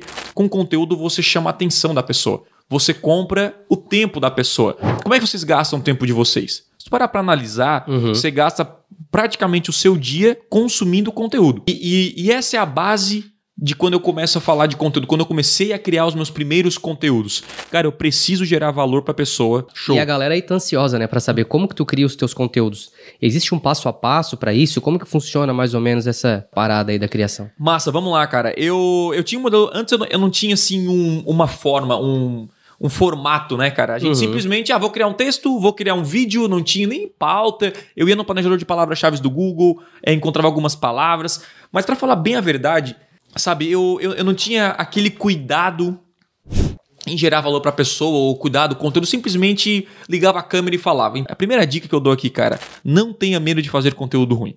Você até pode excluir depois e pausar, mas, cara, fazer é melhor do que ficar parado. Quando eu faço uma palestra, quando eu dou uma entrevista, quando eu faço, eu tô dando aula para os alunos, eu tô gravando tudo, tô documentando. Eu pego esse conteúdo raiz e formato em vários conteúdos. Por que, que eu faço isso? Porque eu quero atingir com o mesmo conteúdo mais pessoas. Gerar conteúdo demais é bom ou é ruim? Tem muitas, muitas, eu tô perguntando isso porque muitas pessoas sim, é, sim. Muitas pessoas, elas perguntam para si mesmas. Eu já me perguntei né? isso. Tipo uhum. assim, pô, será que se vou entregar, entregar, tudo, né? Tudo, eu ainda vou continuar vendendo? Eu devo me preocupar com isso? Entregar conteúdo demais é um problema? Vamos lá. É o seguinte, cara, eu vou entregar muito conteúdo de valor, muito conteúdo que eu entregaria só em curso, eu vou entregar de graça, inclusive esse podcast, e as pessoas vão ver que tem muito valor e vão comprar a conversão extrema, porque lá tem muito mais conteúdo do que ela imagina. Não tenha, tenha medo, medo de entregar demais. Porque se você não entregar, alguém vai entregar. E se é, e se é para consumir, que consuma o seu conteúdo. Então, se eu não entregasse muito conteúdo de Google de graça, outra pessoa ia entregar e essa outra pessoa ia vender. Sim. Então é o seguinte, quanto mais é conteúdo eu entrego, mais eu vendo. E eu acompanho métricas, cara, a gente é chato para isso. Então, é, fique tranquilo gere valor infinito. É só essa. É, cara, a minha frase que eu gosto e surgiu do nada é tipo assim: ó, gere valor infinito. A parada para você ter sucesso no conteúdo é ser consistente. E para mim é onde a maioria falha. As pessoas não são consistentes, olham para números, querem resultados imediatos, demora, né? Você está plantando hoje para colher amanhã, vai colher daqui um ano, tudo que você está fazendo hoje no conteúdo, você vai colher daqui um tempo, não é, né? De um dia para o outro. E para mim isso é a parada que faz a diferença. Na, a real é o seguinte: se você gera leads no Facebook, no Instagram e não faz no YouTube, com certeza você tá deixando dinheiro na mesa. YouTube. vocês acham que pouca gente anuncia no YouTube? Cara, eu tenho uma teoria, na verdade. Sabe qual é a teoria? É que é muito mais fácil você começar pelo Facebook e pelo Instagram. Quando você não testa algo, quando a gente gerencia o tráfego por achismo, aí você tira conclusões erradas e acaba perdendo grande oportunidade. Hoje, o YouTube é a segunda maior rede social do mundo, a primeira de vídeos, e o tempo que o pessoal gasta no YouTube é gigantesco, a quantidade de anúncios. Então, sim, há uma demanda gigantesca. É, cara, o YouTube é o poder total para alcançar essas pessoas, gerar uma tonelada de leads para o seu negócio. Então o conceito mudou. Uh, o que, que o YouTube é, identificou? Né? A gente viu que o, o, o, Facebook realmente cresceu muito nos últimos anos. Antes o Google dominava o mercado de anúncios, né? E o Facebook começou a crescer. Por que, que as pessoas anunciam no, no, Facebook e no Instagram? Porque gera resultado, gera lead, gera vendas. Então, o, o Google, beleza, pesquisa funciona, remarketing funciona, a galera anuncia, mas o YouTube não está sendo explorado. E aí eu acredito, então, uma visão minha, não tem nada, nenhuma fonte confirmada, que o YouTube conseguiu enxergar que, cara, as pessoas não querem simplesmente fazer um branding. Elas uhum. querem a ação, elas querem o contato da pessoa. Elas querem a conversão. A conversão que faz, principalmente, o pequeno e médio empresário a investir. Quando você está assistindo um vídeo de 5 segundos, aparece lá para você pular os 5 segundos. Se você não pulou aquele anúncio e continua assistindo, vai aparecer um outro botão do lado para você a qualquer momento já clicar ali e pular pro, pro anúncio. Não só isso. Nessa mesma página, no lado direito ali em cima, ou se você está no celular embaixo, tem um botão o tempo inteiro chamando a pessoa para ir para o site uh, do anunciante. E ainda no final do anúncio, acontece no final? Quando termina o vídeo, Aparece o quê? Um botão, né? Um botão gigante. Na tela, Nossa, né? explode na tela, porque o Google, o YouTube, né? O YouTube, o Google sabe que se você converter, o cara vai anunciar mais. E foi exatamente isso que aconteceu com a gente, né? Nossos investimentos em Google aumentaram muito depois dessas, dessas campanhas. Primeiro, os 5 segundos iniciais é, é você tem que evitar que o cara pule esses 5 segundos. Como gerar leads no YouTube? Vamos lá. Algumas coisas a gente chama de a base, né? Que é alguns pilares necessários para você gerar resultado na internet. O primeiro pilar ali é você construir uma página de vendas, uma landing page de alta conversão. No segundo passo, o que, que a gente faz? A gente tem que preparar nossa, nossa conta de Google. Então, sim, sem métricas não tem como você gerenciar uma campanha no Google, nem no Facebook, no Instagram. E o segundo também é vincular o seu YouTube, seu canal no YouTube com a sua conta de Google. Tiago, já tem resultado sem distribuir conteúdo. Hum, isso pode ser uma pegadinha para ti, cara. Porque se você distribuísse, esse resultado poderia ser muito maior. Isso aconteceu com a gente. Porque quando eu fiz um resultado gigantesco, eu pensei, cara, não preciso é, distribuir conteúdo. E aí, tipo, e nem o conteúdo a gente se preocupava tanto assim como a gente se preocupa hoje. Olha que louco isso. Mas depois que a gente fez lá né, levantou as métricas e viu que a distribuição de conteúdo impactou diretamente os nossos resultados, o que, que a gente fez? Levou a sério e distribuiu de maneira intensa, todos os dias investindo dinheiro. Então, a gente sabe que funciona. Agora a gente quer aí que você faça isso porque eu tenho certeza que vai impactar os seus negócios. Né? O que que é distribuição de conteúdo? É você é, criar um vídeo que gere valor para alguém e distribuir, fazer, pagar literalmente para as pessoas consumirem esse vídeo. Então, é, é- isso é distribuição de conteúdo. No topo e meio e fundo, e o fundo é a menor parte, vamos supor que tem, sei lá, 10 pessoas que estão pesquisando para comprar o seu produto ou serviço. Já tem um interesse, um real interesse. Então vão lá no Google e pesquisam, cara, como, sei lá, comprar TV. Ou comprar o curso de Google Ads, por exemplo. Ele já tem interesse, ele já quer comprar, ele já sabe da importância, ele quer.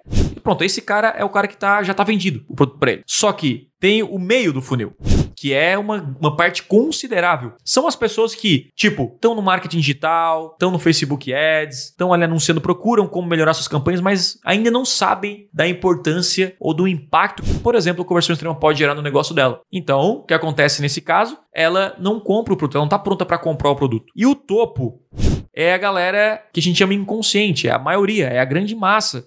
É a galera que nem sabe que o Google Ads existe. Ou até sabe, mas não, não acho que não é importante, acho Tem que é uma noção, coisa né? mais. Não tem nem noção. E que é aí que mora.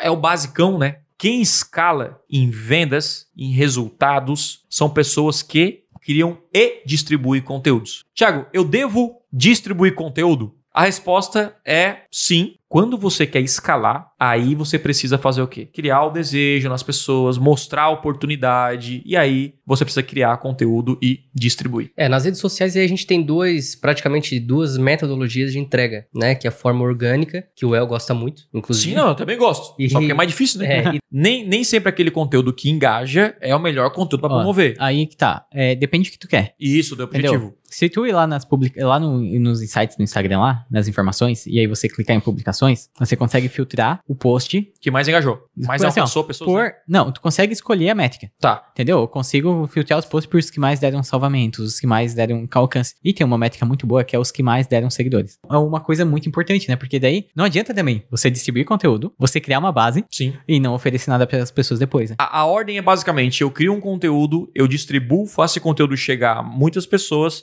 e eu vendo para essas pessoas que consumiram os conteúdos. Então, esse é meio que tipo o passo a passo que a gente segue aqui. Então, é isso que você tem que fazer no seu nicho. Eu tenho que criar, porque só criar não é se você tivesse que criar um conteúdo e distribuir para alcançar mais pessoas, seus potenciais aí. clientes. Tem 300 reais na, na, na mão pra fazer em 30 dias. Distribuir É, conteúdo. Distribuir conteúdo. Então tu fez um vídeo, Tá. certo? E como que tu vai usar esses 300 reais pra alcançar mais pessoas? A primeira coisa é o seguinte: é, o que vale a pena? Colocar 300 reais uma semana ou 300 reais em um mês? O ideal nos anúncios online é você começar e não parar mais. Eu começaria com uma campanha de vídeo e, e um, e um conteúdo é, em que vai chamar a atenção das pessoas. Isso é tipo assim: é, nos primeiros 10 segundos, tu vai conseguir ter a atenção da pessoa. Eu começaria por esse conteúdo. Quanto menor o seu investimento, mais assertivo tem que ser o seu conteúdo, na minha visão. Porque você, quando você faz branding, talvez aquele cara não vai comprar no momento, mas alguém vai recomendar para ele e continua essa bola de neve, essa conexão aí. É, enfim, é, isso é, é a beleza da, da distribuição de conteúdo. Você alcança também pessoas que não vão comprar agora, mas pessoas vão te recomendar para quem vai comprar agora. Campanha de visualização de vídeo, para orçamento mais baixo, né? Isso. Aí tu segmentaria, é, separaria em dois conjuntos? Um amplo e um mais segmentado? Ou deixaria, enfim, Depende, se for um negócio local, eu deixaria, eu deixaria mais amplo? mais, mais amplo, com- porque a, a, a limitação para o negócio local em homem já limita bastante. Com 10 reais por dia não tem nem como dividir. em dois É verdade. né? É, e aí se for assim um ah, nível Brasil, nível estado, algo do tipo, aí eu deixaria mais segmentado. Entende? Tipo assim, aí consultoras,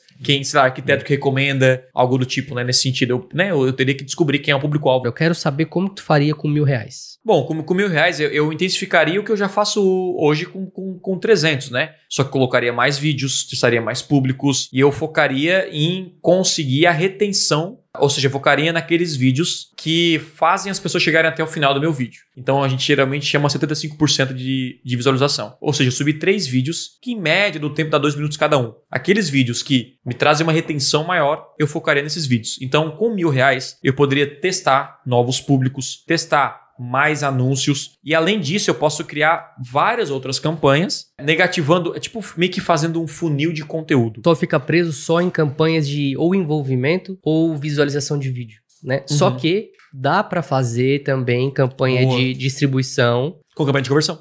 Comente. Comente, justifique. Cara, super simples, mas é o seguinte, é, cara, é assim, ó. O objetivo de uma campanha é, de distribuição de conteúdo é gerar valor. No meu caso, impulsionar um podcast e fazer você assistir é gerar valor, correto? Uhum. Só que você pode fazer uma campanha de conversão por clique no botão. Eu quero que a conversão seja ele consumir um podcast. Clicar no botão. Então eu crio uma campanha de conversão no Facebook, mas o objetivo é não é venda direta Uhum. ou lead, Uhum. é distribuição. Então tem como fazer isso. Hoje eu faço o quê? Eu distribuo em campanhas de conversão. Eu crio o meu podcast, pro Telegram E pra playlist. E para playlist. A campanha de, de para reproduzir o vídeo, né, para divulgar o meu vídeo, eu divulgo para quem não me conhece, Pra todo mundo que não me conhece, porque eu tô chamando atenção. O cara tá me conhecendo, o vídeo de dois minutos, eu tenho que convencer o cara. Uhum. Depois que ele me seguiu, ele assistiu o vídeo, ele gostou do conteúdo, aí eu mostro meus conteúdos maiores. Meu podcast, as minhas aulas e tal. Então eu meio que faz esse caminho. Então, é, esses conteúdos de conversão, para ficar mais barata a conversão, eu foco em público que me conhece. Tráfego é basicamente você criar campanhas e levar pessoas para o seu site. E a conversão é você ter uma comunicação persuasiva, ter uma oferta irresistível, ter um site bem feito. Então isso aí faz parte aí da linha da conversão. Quanto melhor for isso, mais conversão, mais vendas você vai gerar. Qual é a habilidade mais importante? Para mim, tudo parte do tráfego. Das habilidades, agora eu preciso saber como que eu posso gerar resultado, né? Através da, da internet, utilizando o marketing digital como uma estratégia. E a primeira, dominar as melhores ferramentas da internet. Eu acho que é, é o básico do básico, né? É o básico. É o é tipo assim, é, é o início para você, é o início da sua, da sua trajetória e, e do seu resultado. Como gerar resultado garantido na internet? O que, que eu devo olhar? E eu sempre falo dos quatro pilares, né? E o primeiro pilar, que aí tá fora, Uhum. é dominar o tráfego, né? Você levar anúncios e aí esses quatro pilares é que você precisa dominar para gerar realmente é, resultado garantido. Isso. E os quatro pilares? Um deles é landing page de alta conversão. Pilar número dois, que fica dentro da sua página, é a sua promessa ou oferta, né? Próximo pilar, segmentação, né? Que nada mais é do público-alvo, que a gente estava falando aqui anteriormente. E o último pilar são os anúncios, né? Que são eles que serão res- os responsáveis por fazer as pessoas irem até o seu site. Que é o seu banner, é o seu, o seu vídeo, tem que, tem que ter a segmentação muito bem estruturada, focada no seu público comprador. E o anúncio que é o criativo. Fica atento nesses quatro pilares, né? Pilar número um, landing page de alta conversão. Número dois, oferta ou promessa Uhum. irresistível, né? Terceiro, segmentação. E quarto, o anúncio. Eu atendo às necessidades do- Do dos meus clientes. Esse tem que ser o seu foco. Como? Tanto faz. O seu, o seu foco é resolver o problema do seu público.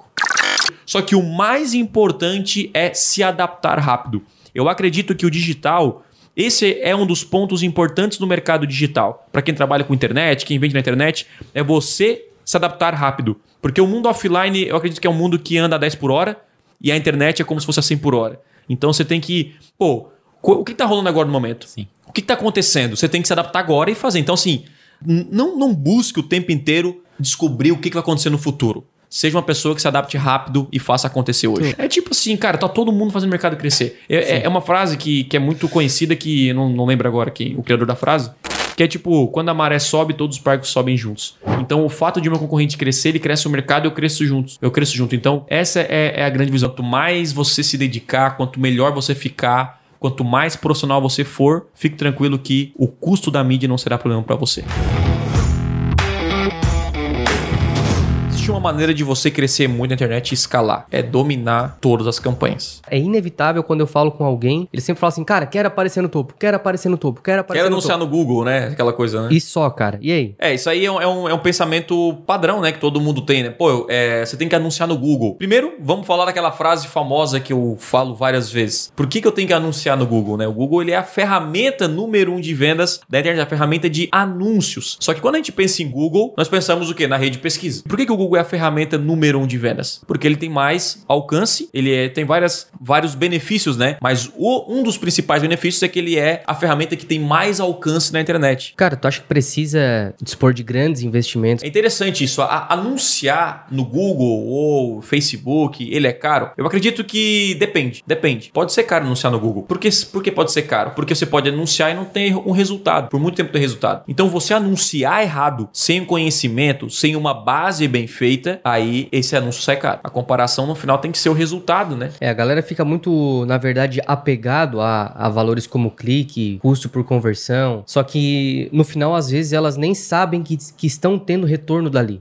Eu acho que esse que, que é o problema. E tu tá. Cara, tudo que tu falou, assim, eu concordo sobre a página. Eu acho que 80, 90% das pessoas não tem o resultado como gostaria por conta da página. A página pode ser bonita, se a oferta for ruim, se o produto for ruim, É. também não O que adianta. acontece com muita gente que desiste e acha caro anunciar é porque a expectativa dela fora da casinha. É tipo, ela cria uma meta, assim, ah, eu quero. Às vezes eu pergunto, qual é a sua meta de conversão, de CPA, né? O que é o CPA? Custo por aquisição. Quanto que você quer pagar pro Google para gerar uma venda? O dia que você mostrar um rendimento garantido, por que garantido? Né? Porque quando você deixa sua campanha otimizada, tem o histórico, você sabe quanto você vai investir. Hoje, quando eu invisto no lançamento do Conversão Extrema, quando eu invisto em projetos, meu, pelo histórico da campanha, dois, três anos investido, eu sei, cara, eu vou investir isso e pelo menos vai dar no mínimo isso, no máximo vai dar aquilo e a média é o chute. A gente sempre acerta. O El tá acertando ultimamente. Tipo, ele já, só olhando as métricas, cara, a gente já consegue ter uma ideia. Na verdade, você assim, ó, você investe na sua empresa, Na sua empresa. no seu produto ou serviço e utiliza o Google para que a sua mensagem chegue a mais pessoas. Não se apegue apenas a um tipo de campanha, né? Pela próxima, que é o YouTube. Então, beleza, vai lá, começa com 10 reais, vê se dá certo. Se não dá, volta, troca. Tem que testar. Exatamente, cara. É que a galera é, é muito imedia- imediatista, né? E a gente, tá dando um caminho aqui pra. É, um atalho. É. É. um atalho pra você chegar no resultado. Dentro da campanha de vídeo no YouTube, né? O YouTube é aí a maior rede social de vídeos. Pouco explorado pelos anunciantes. Poucos, cara. Pouco explorado. O que tem a dizer sobre o YouTube? A campanha de, do, de vídeo, né? Já diz. Campanha de vídeo, onde aparece no YouTube, né? E não só no YouTube, hoje ele tá aparecendo a campanha de vídeo também em sites, né? Quando você vê lá um, um videozinho, você pode apertar play em um próprio site, ou seja, na rede de display aí toda do Google. Mas é o principal é realmente o YouTube. E dentro do YouTube, há dois tipos de campanha, vamos dizer assim. Uma campanha que é focada em vendas e leads, ou seja, ação, e uma campanha que é focada em branding, visualização. Para quem que é recomendada para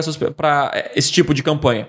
Eu digo que é para todo mundo, cara, Uhum. porque funciona para qualquer tipo de negócio ou produto. E aí, nesse caso, você aparece para as pessoas que não estão pesquisando o seu produto ou serviço. Então, a sua segmentação é baseada em interesses ou até remarketing, né? Quem já entrou no seu site. A campanha aqui é a campanha de Discovery, né? Inclusive uma campanha aí é, mais recente que as demais, né? Isso. E fala um pouquinho pra quem que é a campanha de Discovery nesse primeiro momento. Então, vamos lá. A campanha Discovery, ele é uma campanha praticamente igual a Display, vamos dizer assim. Só que a diferença é que você só aparece nos serviços do Google. Então, você aparece no Gmail, você aparece no YouTube, no YouTube no feed. Aí que tá. Tchau, eu quero gerar lead, muito lead. YouTube, TrueView for Action é, assim, é o caminho pra você ir, porque vai gerar muito YouTube. Então, você aparece nos 5 segundos de, muita gente. Então, você vai, vai gerar, né, é, resultado aí em cima disso. E o Discovery, então, você aparece Gmail. Tipo assim, cara, eu quero anunciar. Por que acontece? Qual é a diferença? Antes, você não estava na display e aparecia muito site ruim. Nossa, muito site ruim. Né? Site lá, o testando internet, sabe, tradutor. Aí você não quer aparecer em sites ruins. Então o Google criou o Discovery para aparecer só em sites bons do Google, assim como você faz no Facebook e no Instagram. Se eu quero vender, eu quero uma conversão, eu quero uma ação. Então são campanhas de pesquisa, certo? Google Shopping, para quem tem e-commerce, e vídeo TrueView for Action,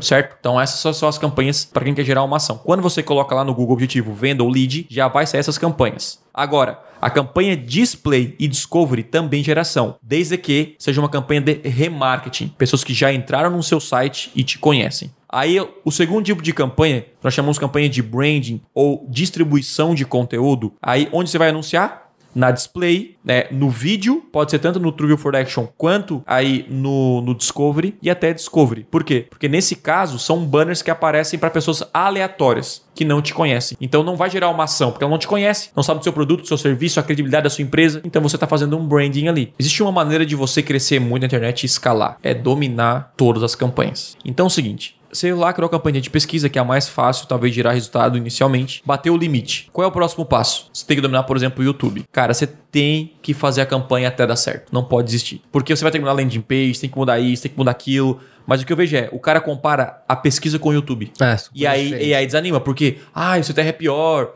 Ah, o lead não é tão bom quanto o da pesquisa. Cara, não vai ser igual. São campanhas diferentes, com métricas diferentes, só que para você escalar e alcançar todo mundo, tem que anunciar em todos os tipos de campanha. Tô começando do zero? Tô investindo pouco? Beleza. Só pesquisa, só ali o YouTube, talvez aquele campanha que você quer criar e investe naquilo que gera resultado. Tá gerando resultado?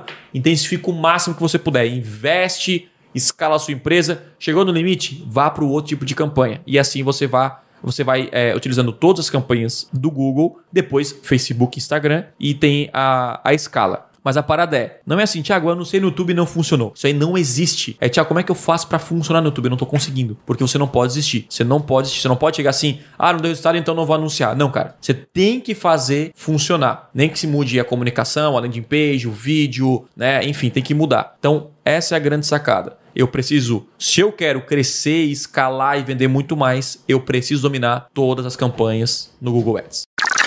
Basicamente, você aparece em toda a internet. E essa é a magia da coisa. Aquela parada começa a te perseguir, te perseguir. Nosso inconsciente, quando a gente vê uma marca muitas vezes, ou uma empresa muitas vezes, isso nos diz que aquilo é bom, aquela empresa é boa. Você aparecer na, nas plataformas, tá o tempo inteiro aparecendo, inclusive as pessoas que você provavelmente aí comprou um treinamento, comprou um curso ou segue nas redes sociais, são pessoas que você vê o tempo inteiro. Olha que louco. Então, quando você não testa, é, você perde muito, muito dinheiro. Você deixa muito dinheiro na mesa. Tem aquele, aquele famoso anúncio que fica perseguindo você, né? Eu tenho certeza aí é, se você já pesquisou alguma passagem aérea, uma geladeira, uma televisão, depois dessa passagem, essa TV ficou lá no seu e-mail, ficou no site de notícia, ficou em tudo quanto é canto. Os porquês, né, desse tipo de campanha ser tão importante. E por que, que essa campanha ela é fundamental para você gerar resultado? Porque é normal as pessoas entrarem no seu site e não comprarem da primeira vez. O anúncio perseguidor, que inclusive muita gente não faz, Exatamente. Né, não importa quanto você investe no Google ou se você está começando agora, você precisa ter uma campanha de remarketing. Porque, de novo, a maioria não vai fazer a ação desejada, não vai converter. Então o que acontece? A pessoa entra no seu site, quando sai, você precisa relembrar ela de fazer a ação ou que ela precisa daquele produto, enfim, você vai dar uma segunda oportunidade. Então se você não faz isso, você não está dando segunda oportunidade e está deixando dinheiro na mesa. Campanha de remarketing é, não é um tipo de campanha isso. em si, né? E sim uma estratégia, é uma segmentação que você vai fazer ou com uma lista de cliente ou com pessoas que visitaram o seu site, enfim, dá para dá pra fazer é, isso uma de, campanha, de formas, to, todas as campanhas da internet, ela tem uma segmentação. É para quem você vai anunciar. E o remarketing é uma segmentação. Eu quero anunciar só para pessoas que já entraram no meu site ou que me seguem no Instagram, quando a gente fala de Facebook, né? Ou me seguem no. são inscritos no meu canal no YouTube. Então você tem. É, é, é, uma, é, uma, é um público mais focado, né? É um público mais restrito, é um público mais limitado, obviamente, mas altamente qualificado, porque já conhece você. Interessante essa questão do remarketing, quando a gente entra no site e aí a gente é perseguido, né? Não só de visitantes Muito. no site, né? E um pouco mais além. Eu queria que tu explicasse pra gente até onde o remarketing ele pode. Basicamente, o, é, tudo que você faz na internet está sendo traqueado aí pelas ferramentas né, de Google, do, do Facebook. Então, qualquer ação que você faz, você está é, deixando alguma informação para a empresa. Porque com o público de remarketing, você pode fazer muitas coisas. Vamos lá. Você pode criar anúncio para quem é inscrito no seu canal no YouTube. Você pode criar um anúncio específico para pessoas que deram like nos seus vídeos no YouTube, ou deram dislike, ou só comentaram. Você pode, inclusive, unir. Eu quero pegar pessoas que entraram no meu site e são inscritos no meu canal no YouTube. Então, você Olha só o nível de segmentação. E quanto maior o seu público, mais você precisa segmentar. Há muitas possibilidades dentro do público de remarketing, da segmentação de remarketing que você pode fazer para encontrar o público perfeito. Quando eu faço as minhas próprias campanhas, por exemplo, não é todo mundo que vê o anúncio é, quando eu ofereço a mentoria do conversão. Então, pô, Thiago, eu, eu sou inscrito no seu canal no YouTube, eu sou isso, mas eu não vejo anúncio da mentoria. Porque você não passou o quê? Você não, não passou talvez um processo de aulas que eu explico a mentoria. Tem, também tem muita dúvida no seguinte, por exemplo, assim, ó, em campanha de pesquisa pesquisa, tá? Campanha de rede de pesquisa. Show. Quero fazer remarketing na rede de pesquisa. Uhum. Eu preciso aí colocar o público que entrou no site, certo? Mais a palavra-chave ou só o público que entrou no site é o suficiente? Então, na, o dentro do Google Ads tem vários tipos de campanha, né? Certo. Tem a campanha em rede de pesquisa, tem a campanha do YouTube, a, a campanha de campanhas de vídeo, né? Que, que, é chamado aí que aparece mais no YouTube. Tem campanhas na rede de display, enfim. E a campanha de pesquisa, você precisa colocar a palavra-chave, porque o seu anúncio é, é acionado com a palavra que a pessoa pesquisou, é um buscador. Eu invisto pouco. Eu devo fazer remarketing também? Fun funciona da mesma, da mesma forma? Tipo assim, ah, cara, eu tenho, sei lá, 20 reais para investir no total no total, uhum. certo? E eu consigo com esse valor assim botar campanha de venda para público geral, mais um pouco para quem visitou meu site também. Então a resposta é, é sim, tá? É, quando você faz uma rede para pegar os peixes, voltando naquela analogia, basicamente você vai criar uma rede bem feita, né? Tipo assim, a pergunta é: será que eu devo fazer a rede mais fechadinha ou mais aberta? Claro, a rede mais fechadinha você, na, você vai pegar mais peixe. É, esse é o óbvio. Agora, Thiago, é, é pouco investimento. Para você ter um público de marketing no Google, tem que ter no mínimo 100 pessoas nesse público, né? No, no público, tá? Se não me engano, é 100 ou mil, Mil. pessoas. É mil? Mil. Mil. São mil pessoas. E no. Ah, é no No Facebook, Facebook é 100. são 100 pessoas. São 100 pessoas. O que acontece? Se, não, se tiver menos que isso, não vai rodar o seu anúncio. Mas você pode criar um anúncio e deixar lá ativo. O dia que tiver esse número vai, Vai rodar. rodar. Acho que vem a parte mais interessante do podcast, que é a parte de estratégias. Show. Né? É, tem uma coisa que eu- a gente sempre fala, né? Que estratégia é o mais importante. Uhum. As pessoas, pô, eu posso aprender Google na central de ajuda. Pode. Mas a central de ajuda não vai te ensinar estratégia. Lá no YouTube eu até ensino passo a passo, pô. É, tu vai aprender a apertar os botões e tudo, mas a estratégia são coisas que você só aprende Fazendo. fazendo, né? É. Assistente de conversão é basicamente é, tirar qualquer objeção do cliente que impede é, você de comprar. Ou, Comprar de você, né? O cliente. As pessoas comprarem de você. Quando alguém não compra de mim, eu faço a seguinte pergunta: qual o motivo? Quanto mais depoimentos eu tenho, quanto mais resultado a galera tem dos meus clientes, mais é, forte fica a minha oferta, o interesse. Então, eu preciso divulgar isso, porque ao mesmo tempo que, Thiago, mas meu produto é muito bom, mas ninguém sabe que é bom. Então, é a mesma coisa, sabe? Você fazer uma campanha com segmentação zero. É tipo assim, ninguém tá vendo, você não vai vender. Então você tem que fazer com que todo mundo saiba que o seu produto é bom. Pelo menos as pessoas é, que realmente já entraram no seu site já te conhecem. Então esse é o primeiro, o primeiro estratégia. Beleza. Estratégia número 2. Traqueamento dos seus clientes. Que é um outro erro que a gente encontra, né?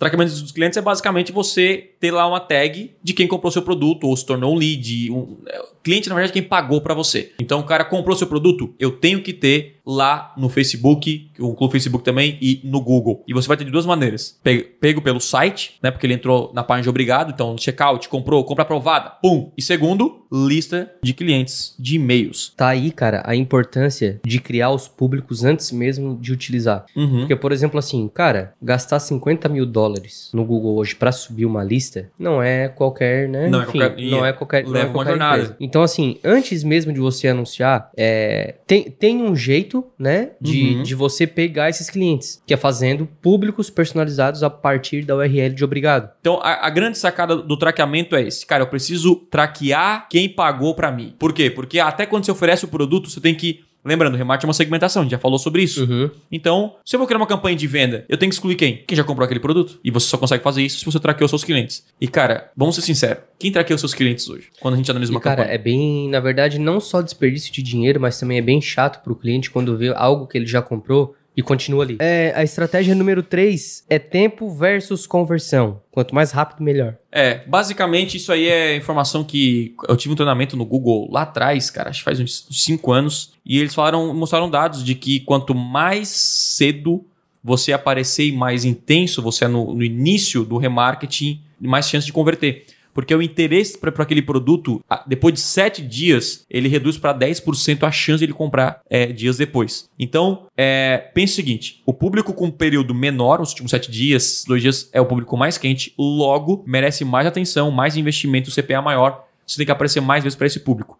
Aí o interesse diminui, você pode fazer remarketing, mas a conversão é um pouco mais complicada. Todo mundo deveria focar em criar algum tipo de conteúdo para chamar a atenção das pessoas, criar consciência do seu produto ou serviço e criar base de quebra. E essa base são novos clientes, potenciais clientes. E você pode anunciar remarketing para essas pessoas. E se você tem um público muito pequeno e, e- e quer focar só naquele, naquele público, faça muitos criativos diferentes. Então, assim, tem empresa que faz um anúncio só, parece. Que eu só vejo o mesmo anúncio. É muito louco. Porque sabe o que eu percebi, cara? Que o conteúdo funciona muito. Porque quem pesquisa sobre o conversão extrema ou o meu nome são os públicos de remarketing. Quem se inscreveu no canal no YouTube, quem assistiu um vídeo, você consegue ver que é o público de observação. É basicamente você acompanhar as pessoas é, que estão pesquisando o seu produto no Google, o seu serviço, ou o seu nome, ou a sua empresa, e que e o que eles fizeram antes de estar ali, ou que público eles participam. Então eu pensei, pô, eu, eu vi lá, né, que a, a maioria das pessoas que pesquisam o nome do meu curso são pessoas que são que consomem meus vídeos no canal do YouTube. Então isso me ajudou a, caraca, eu preciso intensificar isso para que mais pessoas pesquisem o meu produto e assim eu gere mais vendas. Então esse é o público de observação. Que você pode tirar todos os públicos de remarketing nas suas campanhas da rede de pesquisa e dessa maneira você consegue observar qual é o público que de fato está trazendo mais clientes para você. Da onde? Se é dos seus vídeos, se é do seu site, dos seus artigos e assim por diante. Pra ti, qual é a importância da distribuição de conteúdo. Se quiser já falar também o que, que é né, essa distribuição. Então, a, a distribuição de conteúdo, né? Primeiro, criar um conteúdo e distribuir, ele fortalece uma marca, uma empresa, fortalece, dá credibilidade para alguém no mercado. Distribuição de conteúdo depende do seu nível de faturamento e o que, que você vende. Essa é, é, é até pra gente separar isso já desde o início, né? Se você está começando do zero, no marketing digital, nos anúncios online, talvez não é o primeiro momento se preocupar com a criação e distribuição de conteúdo. Talvez o seu primeiro momento é fazer dinheiro. É, cara, levantar uma grana. Você pode prestar um serviço, você pode fazer uma campanha de conversão. Ah, eu, Thiago, eu tenho aqui, eu vendo instalação de ar-condicionado. Você cria uma campanha na rede de pesquisa do Google, no Facebook, no Instagram, para quem está prestando esse serviço e vende para essas pessoas. Distribuição de conteúdo é isso. Você literalmente paga para as pessoas consumirem os seus vídeos. Então, o, jo o jogo do, do Instagram, do Facebook, do YouTube, quem paga vai ter prioridade. Uhum. É muito importante você pensar na estratégia. Você pode promover, enfim, é, um stories falando de, de algo. Então, assim, não fique muito apegado ao formato em si. E sim, cara, como eu gero valor? Como é que eu ajudo as pessoas? Se você conseguir responder essa pergunta e, criar conteúdo nesse sentido, você acaba se distanciando da concorrência e, e sendo se tornando a primeira opção. Vamos, tipo, pensar no pet shop. O que, que, a gente pode gerar valor sendo um dono de um pet shop? Pode mostrar como tu dá o banho no cachorrinho. Fechou, vamos pegar esse exemplo. Cara, tu imagina você ver um vídeo sendo distribuído para todos os donos de cachorros aí da sua região, é, ele dando um banho e falar como você é, faz realmente um banho bem feito aí num, num cachorro, né? Qual produto usar, como secar, como evitar mau cheiro, descobrir sujeira, escovar os dentes no final, sei lá, dar o, o check-up completo, né? Uhum. E aí, quando você olha aquele vídeo, você vai ver aquele vídeo. Por quê? Porque te interessa. Cara, eu quero saber se eu limpo meu cachorro bem, se, né, se eu lavo ele certinho. Não sei se é limpa a palavra, né? Limpa parece um objeto, mas eu lavo meu cachorro certinho, né? E aí, o que acontece? O cara vai olhar, caraca, eu aprendi aqui três coisas que eu não fazia. Na sua cabeça, quando você esse vídeo, quando você assistir esse vídeo, você pensa, cara, essa empresa tem domínio do assunto. Os produtos que você compra hoje foi de algum conteúdo que você consumiu. Mas, cara, sempre a estratégia mais poderosa para quem quer escalar e fazer dinheiro é criar e pagar para distribuir. Pensando até o seguinte, cara, não é criar um conteúdo, um vídeo, um filme, um documentário, não é isso. Você tem que fazer a pessoa passar tempo com você. É só isso. Quem tem a atenção das pessoas tem dinheiro. Essa é quem tem a atenção. Como é que você faz para chamar a atenção da pessoa? Não é vendendo para ela. Não é. Você tem que gerar valor. Então, assim, você tem que gerar valor infinito. Essa é a regra. Você não para de gerar valor. É o tempo inteiro fazendo conteúdo, distribuindo conteúdo o tempo inteiro, o tempo inteiro. E aí começa a crescer uma bola de neve que não para, que não para de crescer. Que só criar não é suficiente. Tem que criar e distribuir. Pagar. Essa é a parada. A gente tem que entender como funciona o mundo para que a gente possa aproveitar é, e, e, fazer negócio. O mundo, hoje, eu vejo o mundo ele é um mundo de negócios, né? É, tem gente que olha só como, como. Ah, não, Thiago, mas eu só faço aqui para me divertir. Só vejo documentário e filmes. Não, cara, isso aí tá construindo quem você é. Como é que eu começo ali? Os primeiros passos para eu começar a vender é, para o mundo inteiro. Mas e aí, como é que uma pessoa pode começar, Bruno? Primeiro é só querer, né, Thiago? Fica enrolando. Nossa, tem, né? começou com o paulado aí, né, meu?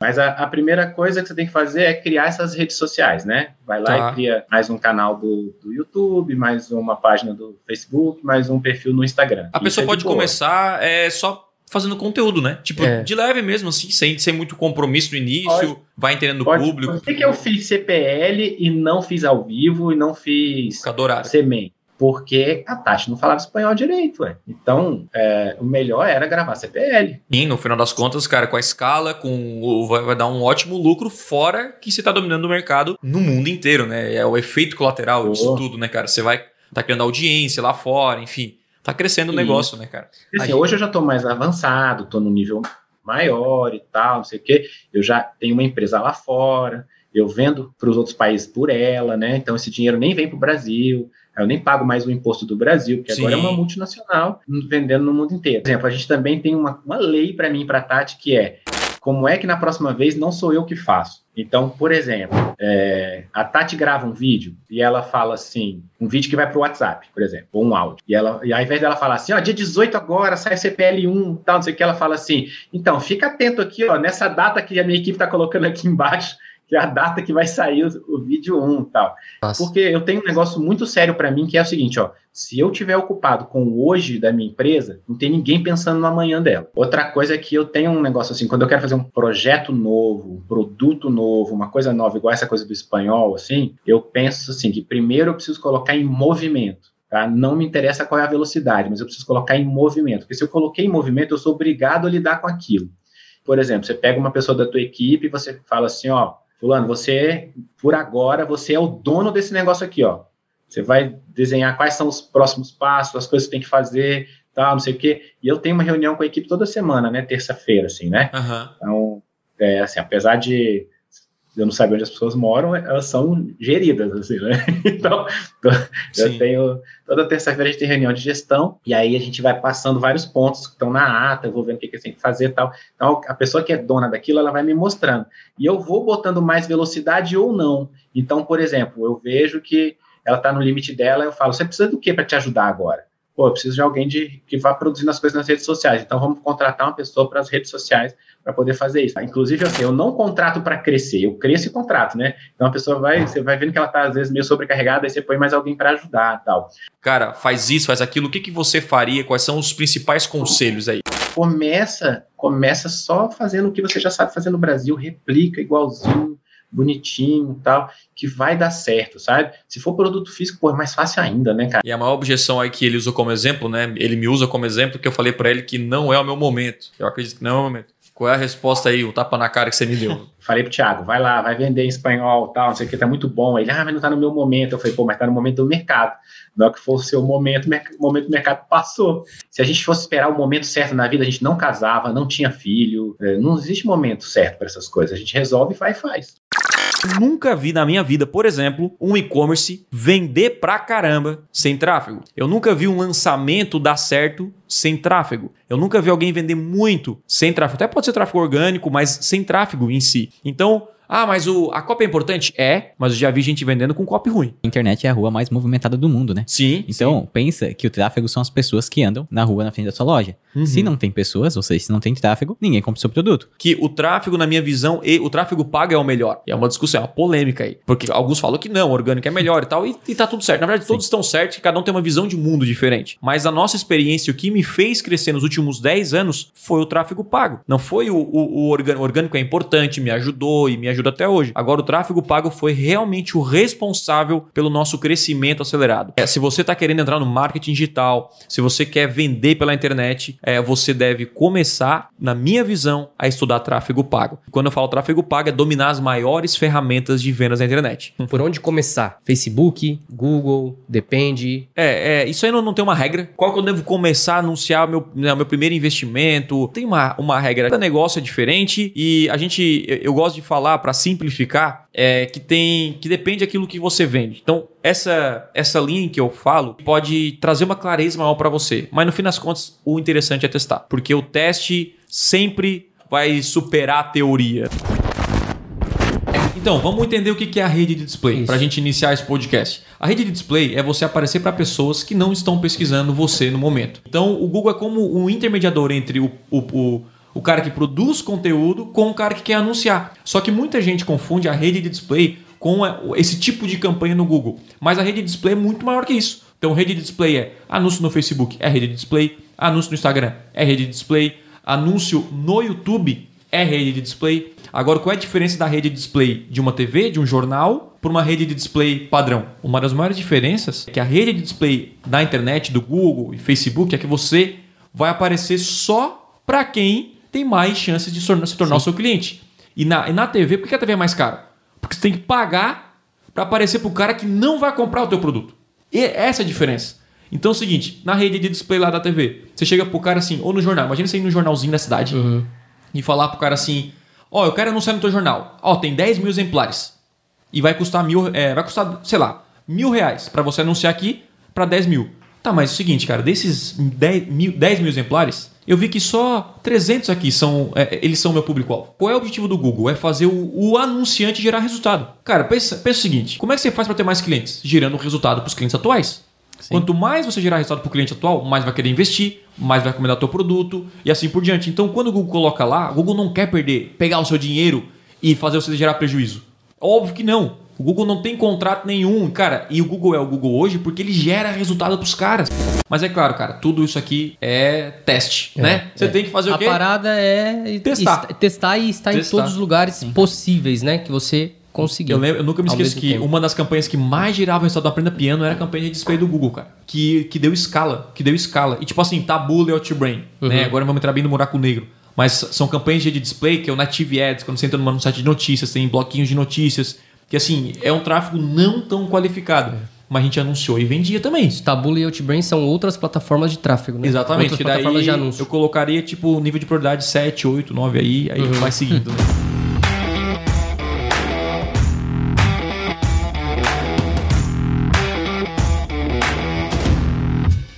O que, que a gente está falando aqui é que se você ajustar e otimizar a sua campanha sempre, tipo, não é criar a campanha e esquecer, mas olhar cada erro, cada ponto, para realmente deixar sempre tudo bem ajustado, o resultado tende a ser muito maior. E quando eu abro uma campanha, Thiago, eu não tenho resultado, Thiago, eu não tenho resultado, eu vou lá, eu olho algum desses erros e arrumando esses pequenos detalhes, pequenos ajustes, olha, tem campanha que sai do zero, começa a gerar muitas vendas, campanhas assim que o cara tinha até desistido de anunciar no Google, no Facebook, mas cara, é óbvio, porque isso aqui tá totalmente errado. E você faz aquela alteração e muda o destino daquela conta. Então, assim, são erros comuns, né? Porque obviamente há muito mais erros, mas se você não cometer nenhum desses erros aqui, com certeza você vai estar na frente de muita gente na internet. Falta de tag instalada. Nossa, cara, esse erro é grotesco, hein? Não comece uma campanha no Google sem as tags instaladas, né? Porque, cara, não é para começar mesmo. Aquilo que você não consegue é, Medir, metrificar, medir, você não consegue gerenciar, cara, é impossível. Impossível. Então, assim, não só é, instalar, mas também instalar de maneira correta. Ele tem que bater com seus números de leads, de vendas. Então, cara, o Google tá me dizendo que eu vendi 8 e lá tá aparecendo 3, alguma coisa está errado. Então o Google vai otimizar por aquelas conversões. E se não tiver correto na sua campanha, não vai funcionar, não vai, não vai, você não vai conseguir alcançar seus objetivos. Então a maneira mais clara é o seguinte, cara, você construiu o seu site, faz o dever de casa, que é construir um site, uma página de vendas, uma landing page bem feita, coloque a, a, a conversão, né, a tag de conversão no seu site, dê uma conferida, vê se está funcionando e aí você começa a sua campanha no Google. Cara, na campanha da rede de pesquisa é um erro, um erro comum. Esse é comum mesmo, assim, que é você colocar muitas palavras em um grupo de anúncio. Quando você, ah, não, é- não existe um número exato, mas uma média assim que a gente a gente recomenda aí, cara, é em torno de 15 a 30 palavras positivas, né, que vão ativar a sua campanha por grupo de anúncio. Se tiver mais do que isso, ah, na maioria dos casos, significa que você não está sendo muito específico. E uma, da- e uma das estratégias para você gerar resultado no Google é você ser específico. Falta de palavras negativas nas A campanhas. regra é clara, meu irmão: é 15 a 30 palavras positivas e uma tonelada de negativo. Poucas pessoas às vezes têm coragem, certo? Que é tipo assim, cara, se você quer crescer, eu acho que é, é preciso arriscar um pouco, entende? O que que, tu, o que que tu acha sobre isso? A gente passou, é, a gente passou essa parada na- mesmo esse ano na prática, assim, né? Nossa, vou colocar muito dinheiro. E no nosso modelo de negócio, a gente utiliza lançamentos, né? E o que acontece? Um lançamento, você primeiro, primeiro investe para depois ver o retorno. E, e uma das coisas que eu, que eu aprendi na vida é, é vencer esse medo de uma, até uma, uma maneira consciente, de uma maneira que você consiga olhar os seus dados e entender, cara, não faz sentido eu não arriscar. Não faz sentido eu não evoluir. Então, esse foi um aprendizado gigante. Por quê? Porque no, em janeiro de 2020, né, a gente combinou no final do ano passado o seguinte, cara, ano que vem nós vamos colocar os dois pés na porta e nós vamos começar o ano fazendo o maior investimento é, no conversão extrema de toda a história. Às vezes, cara, a galera se preocupa muito é, com Você prejuízo. ganha em volume, né? Exatamente. Às vezes a galera se preocupa muito com prejuízo, mas nem sempre, né? E a gente passou por isso, inclusive, nem sempre um prejuízo pode ser levado pro lado negativo da força. Que é um outro, outro É, exatamente. aprendizado, né? E falou, cara, a gente vai arriscar e quem tá no barco vai crescer junto, né? Então, essa é a parada. A gente foi, investiu muito mais, foi o maior investimento. E esse, quando a gente fez esse primeiro investimento, que aconteceu? Nós sentimos confiança, a gente deu resultado, gerou, ultrapassamos a do cagaço. Então, a, a frase para mim do ano é: existe um mundo maravilhoso após a do cagaço. Essa é a minha frase. E aí, o que acontece? Aquilo foi como se fosse um- uma quebra de barreira pra gente. Então, como é que você faz pra aumentar o seu faturamento e crescer? Tem que arriscar. E um ponto importante, tá? Que isso aqui é, é fundamental. Como é que você melhora e escala o seu negócio? Como é que você escala o seu tráfego? Só com dados. Pegamos todas essas informações e melhoramos os próximos. E o que aconteceu nos próximos foram os maiores lançamentos em faturamento e lucro de toda a nossa história. É, e o- ali em março foi um momento que, né, todo mundo parou junto assim e falou assim, vamos ajeitar, né? Vamos ajeitar. Inclusive, cara, foi é, na parte de, de anúncios, né? é, assim, parte de tráfego, falando em tráfego, foi, foi, o, foi o, o lançamento que a gente mais investiu, tipo assim, num dia, Foi. né? Então, tipo assim, vai criando confiança, vai criando é, experiência. E, e, cara, uma coisa é você colocar ali mil reais por dia, né? Outra coisa é colocar 30, 40 mil por dia. Muda completamente. Muda o jogo, né? Muda completamente, porque, tipo assim, não só o volume, mas é muito provável que, na medida que você escala o seu orçamento, você vai aumentando o seu custo por aquisição de contato. É natural, né? Então, tipo assim, cara, tem que achar o balanço, tem que achar o equilíbrio, tem que ter o seu CPA calculado, seja de venda Sim, ou sim. seja de lead, né? A gente tem outros podcasts que a gente fala só sobre isso também. E, e- e olha que importante isso aí, né, cara? Eh, Tem uma frase da Camila Farani que eu gosto bastante, que ela fala que dados é o novo petróleo. né? A, o, o quão valioso é você ter informações. O fato de você investir 500 reais é, por mês no seu negócio, o seu concorrente investir 5 mil, mesmo que ele tenha um retorno menor, enfim, cara, ele tem mais dados. Ele tem mais informações. Ele sabe, ele testou YouTube, Facebook, Instagram, rede de display, e tu tá lá só naquele, na rede de pesquisa, só naquele que já funciona. E aí eu descobri que a cada semana que passava era. A porcentagem É, aumentava, a, né? A porcentagem de é, comparecimento aumentava, né? Então, assim, ah, sabe, uma, pe- é, eu não lembro se era 7% mais ou menos a média que dava. Então, pô, quatro semanas, um mês antes, é 28% a menos de chance da pessoa comparecer no evento. Esse é um dos maiores aprendizados, acho que é pra vida, cara. Que é o seguinte: pra mim, ganancioso morre pobre. Né? Então, o cara que só quer pra si e, e, né, ah, eu vou, né, vou pagar o mínimo possível, não vou montar uma equipe, ele vai, ele vai se dar mal na vida, assim. Então, uma coisa que eu aprendi, cara, se eu quero crescer, eu preciso ter os melhores do meu lado. Se eu quero, é, eu acredito que assim, cara, se você quer vencer nos, nos negócios e nos projetos, você tem que montar uma seleção, cara. Então, assim, eu realmente admiro e, e, assim, aqui no podcast falando o trabalho do Lucas e do El, não só porque a gente trabalha junto, junto hoje, que a gente nunca sabe o dia de amanhã, né? A gente sempre espera que juntos sempre continuar e com o Rafa tá aqui filmando, com a Fer, com a equipe toda do Conversão Extrema, ah, o Satiro também, o, o, o Juan que tá aí nativa. E, e o que eu pensei, cara, desde o início em, em contratar né, uma equipe boa, honrar essa equipe boa, para que todo mundo possa crescer. E o que a gente combinou sempre no início, cara, é, cara, conforme o projeto cresce, todo mundo cresce junto. Muita gente quer colher, é, colher rápido, né? E pulo do barco de vários projetos, de várias empresas. Tipo assim, sabe, o cara, ah, eu quero ganhar dinheiro rápido, eu quero não sei o quê. Aí o cara não, não tem o tempo de maturação, de, de acreditar num projeto, de crescer no projeto. Aí todo mundo, talvez hoje, que eu recebo aqui, né? Ah, eu quero trabalhar de graça, não sei o quê, tal, tal, tal. Mas você tava lá pra plantar? Então você que tá me ouvindo, você tá plantando o que hoje? Com quem você tá plantando? Quem são as pessoas que você anda hoje e, e carrega do lado? Você quer crescer na vida? Então tem que cuidar com quem você anda, cara. Tem muito na minha, na minha cabeça é o seguinte: se eu não fazer as escolhas, as pessoas vão escolher por mim. Ah, desses aprendizados, se você notar, alguns deles, ou a maioria, foram erros. erros de captura, erros de, de não saber isso. Então, é, no fim das contas, cara, se você parar pra pensar bem lá no fundo, é, seja grato quando você erra, porque é aí que você aprende. É isso aí, galera. Obrigado por ouvir mais um episódio do Podcast Extremo e, por favor, compartilhe esse episódio com alguém. Juntos podemos transformar mais pessoas, beleza? Não se esqueça de me seguir nas redes sociais. Valeu e até a próxima.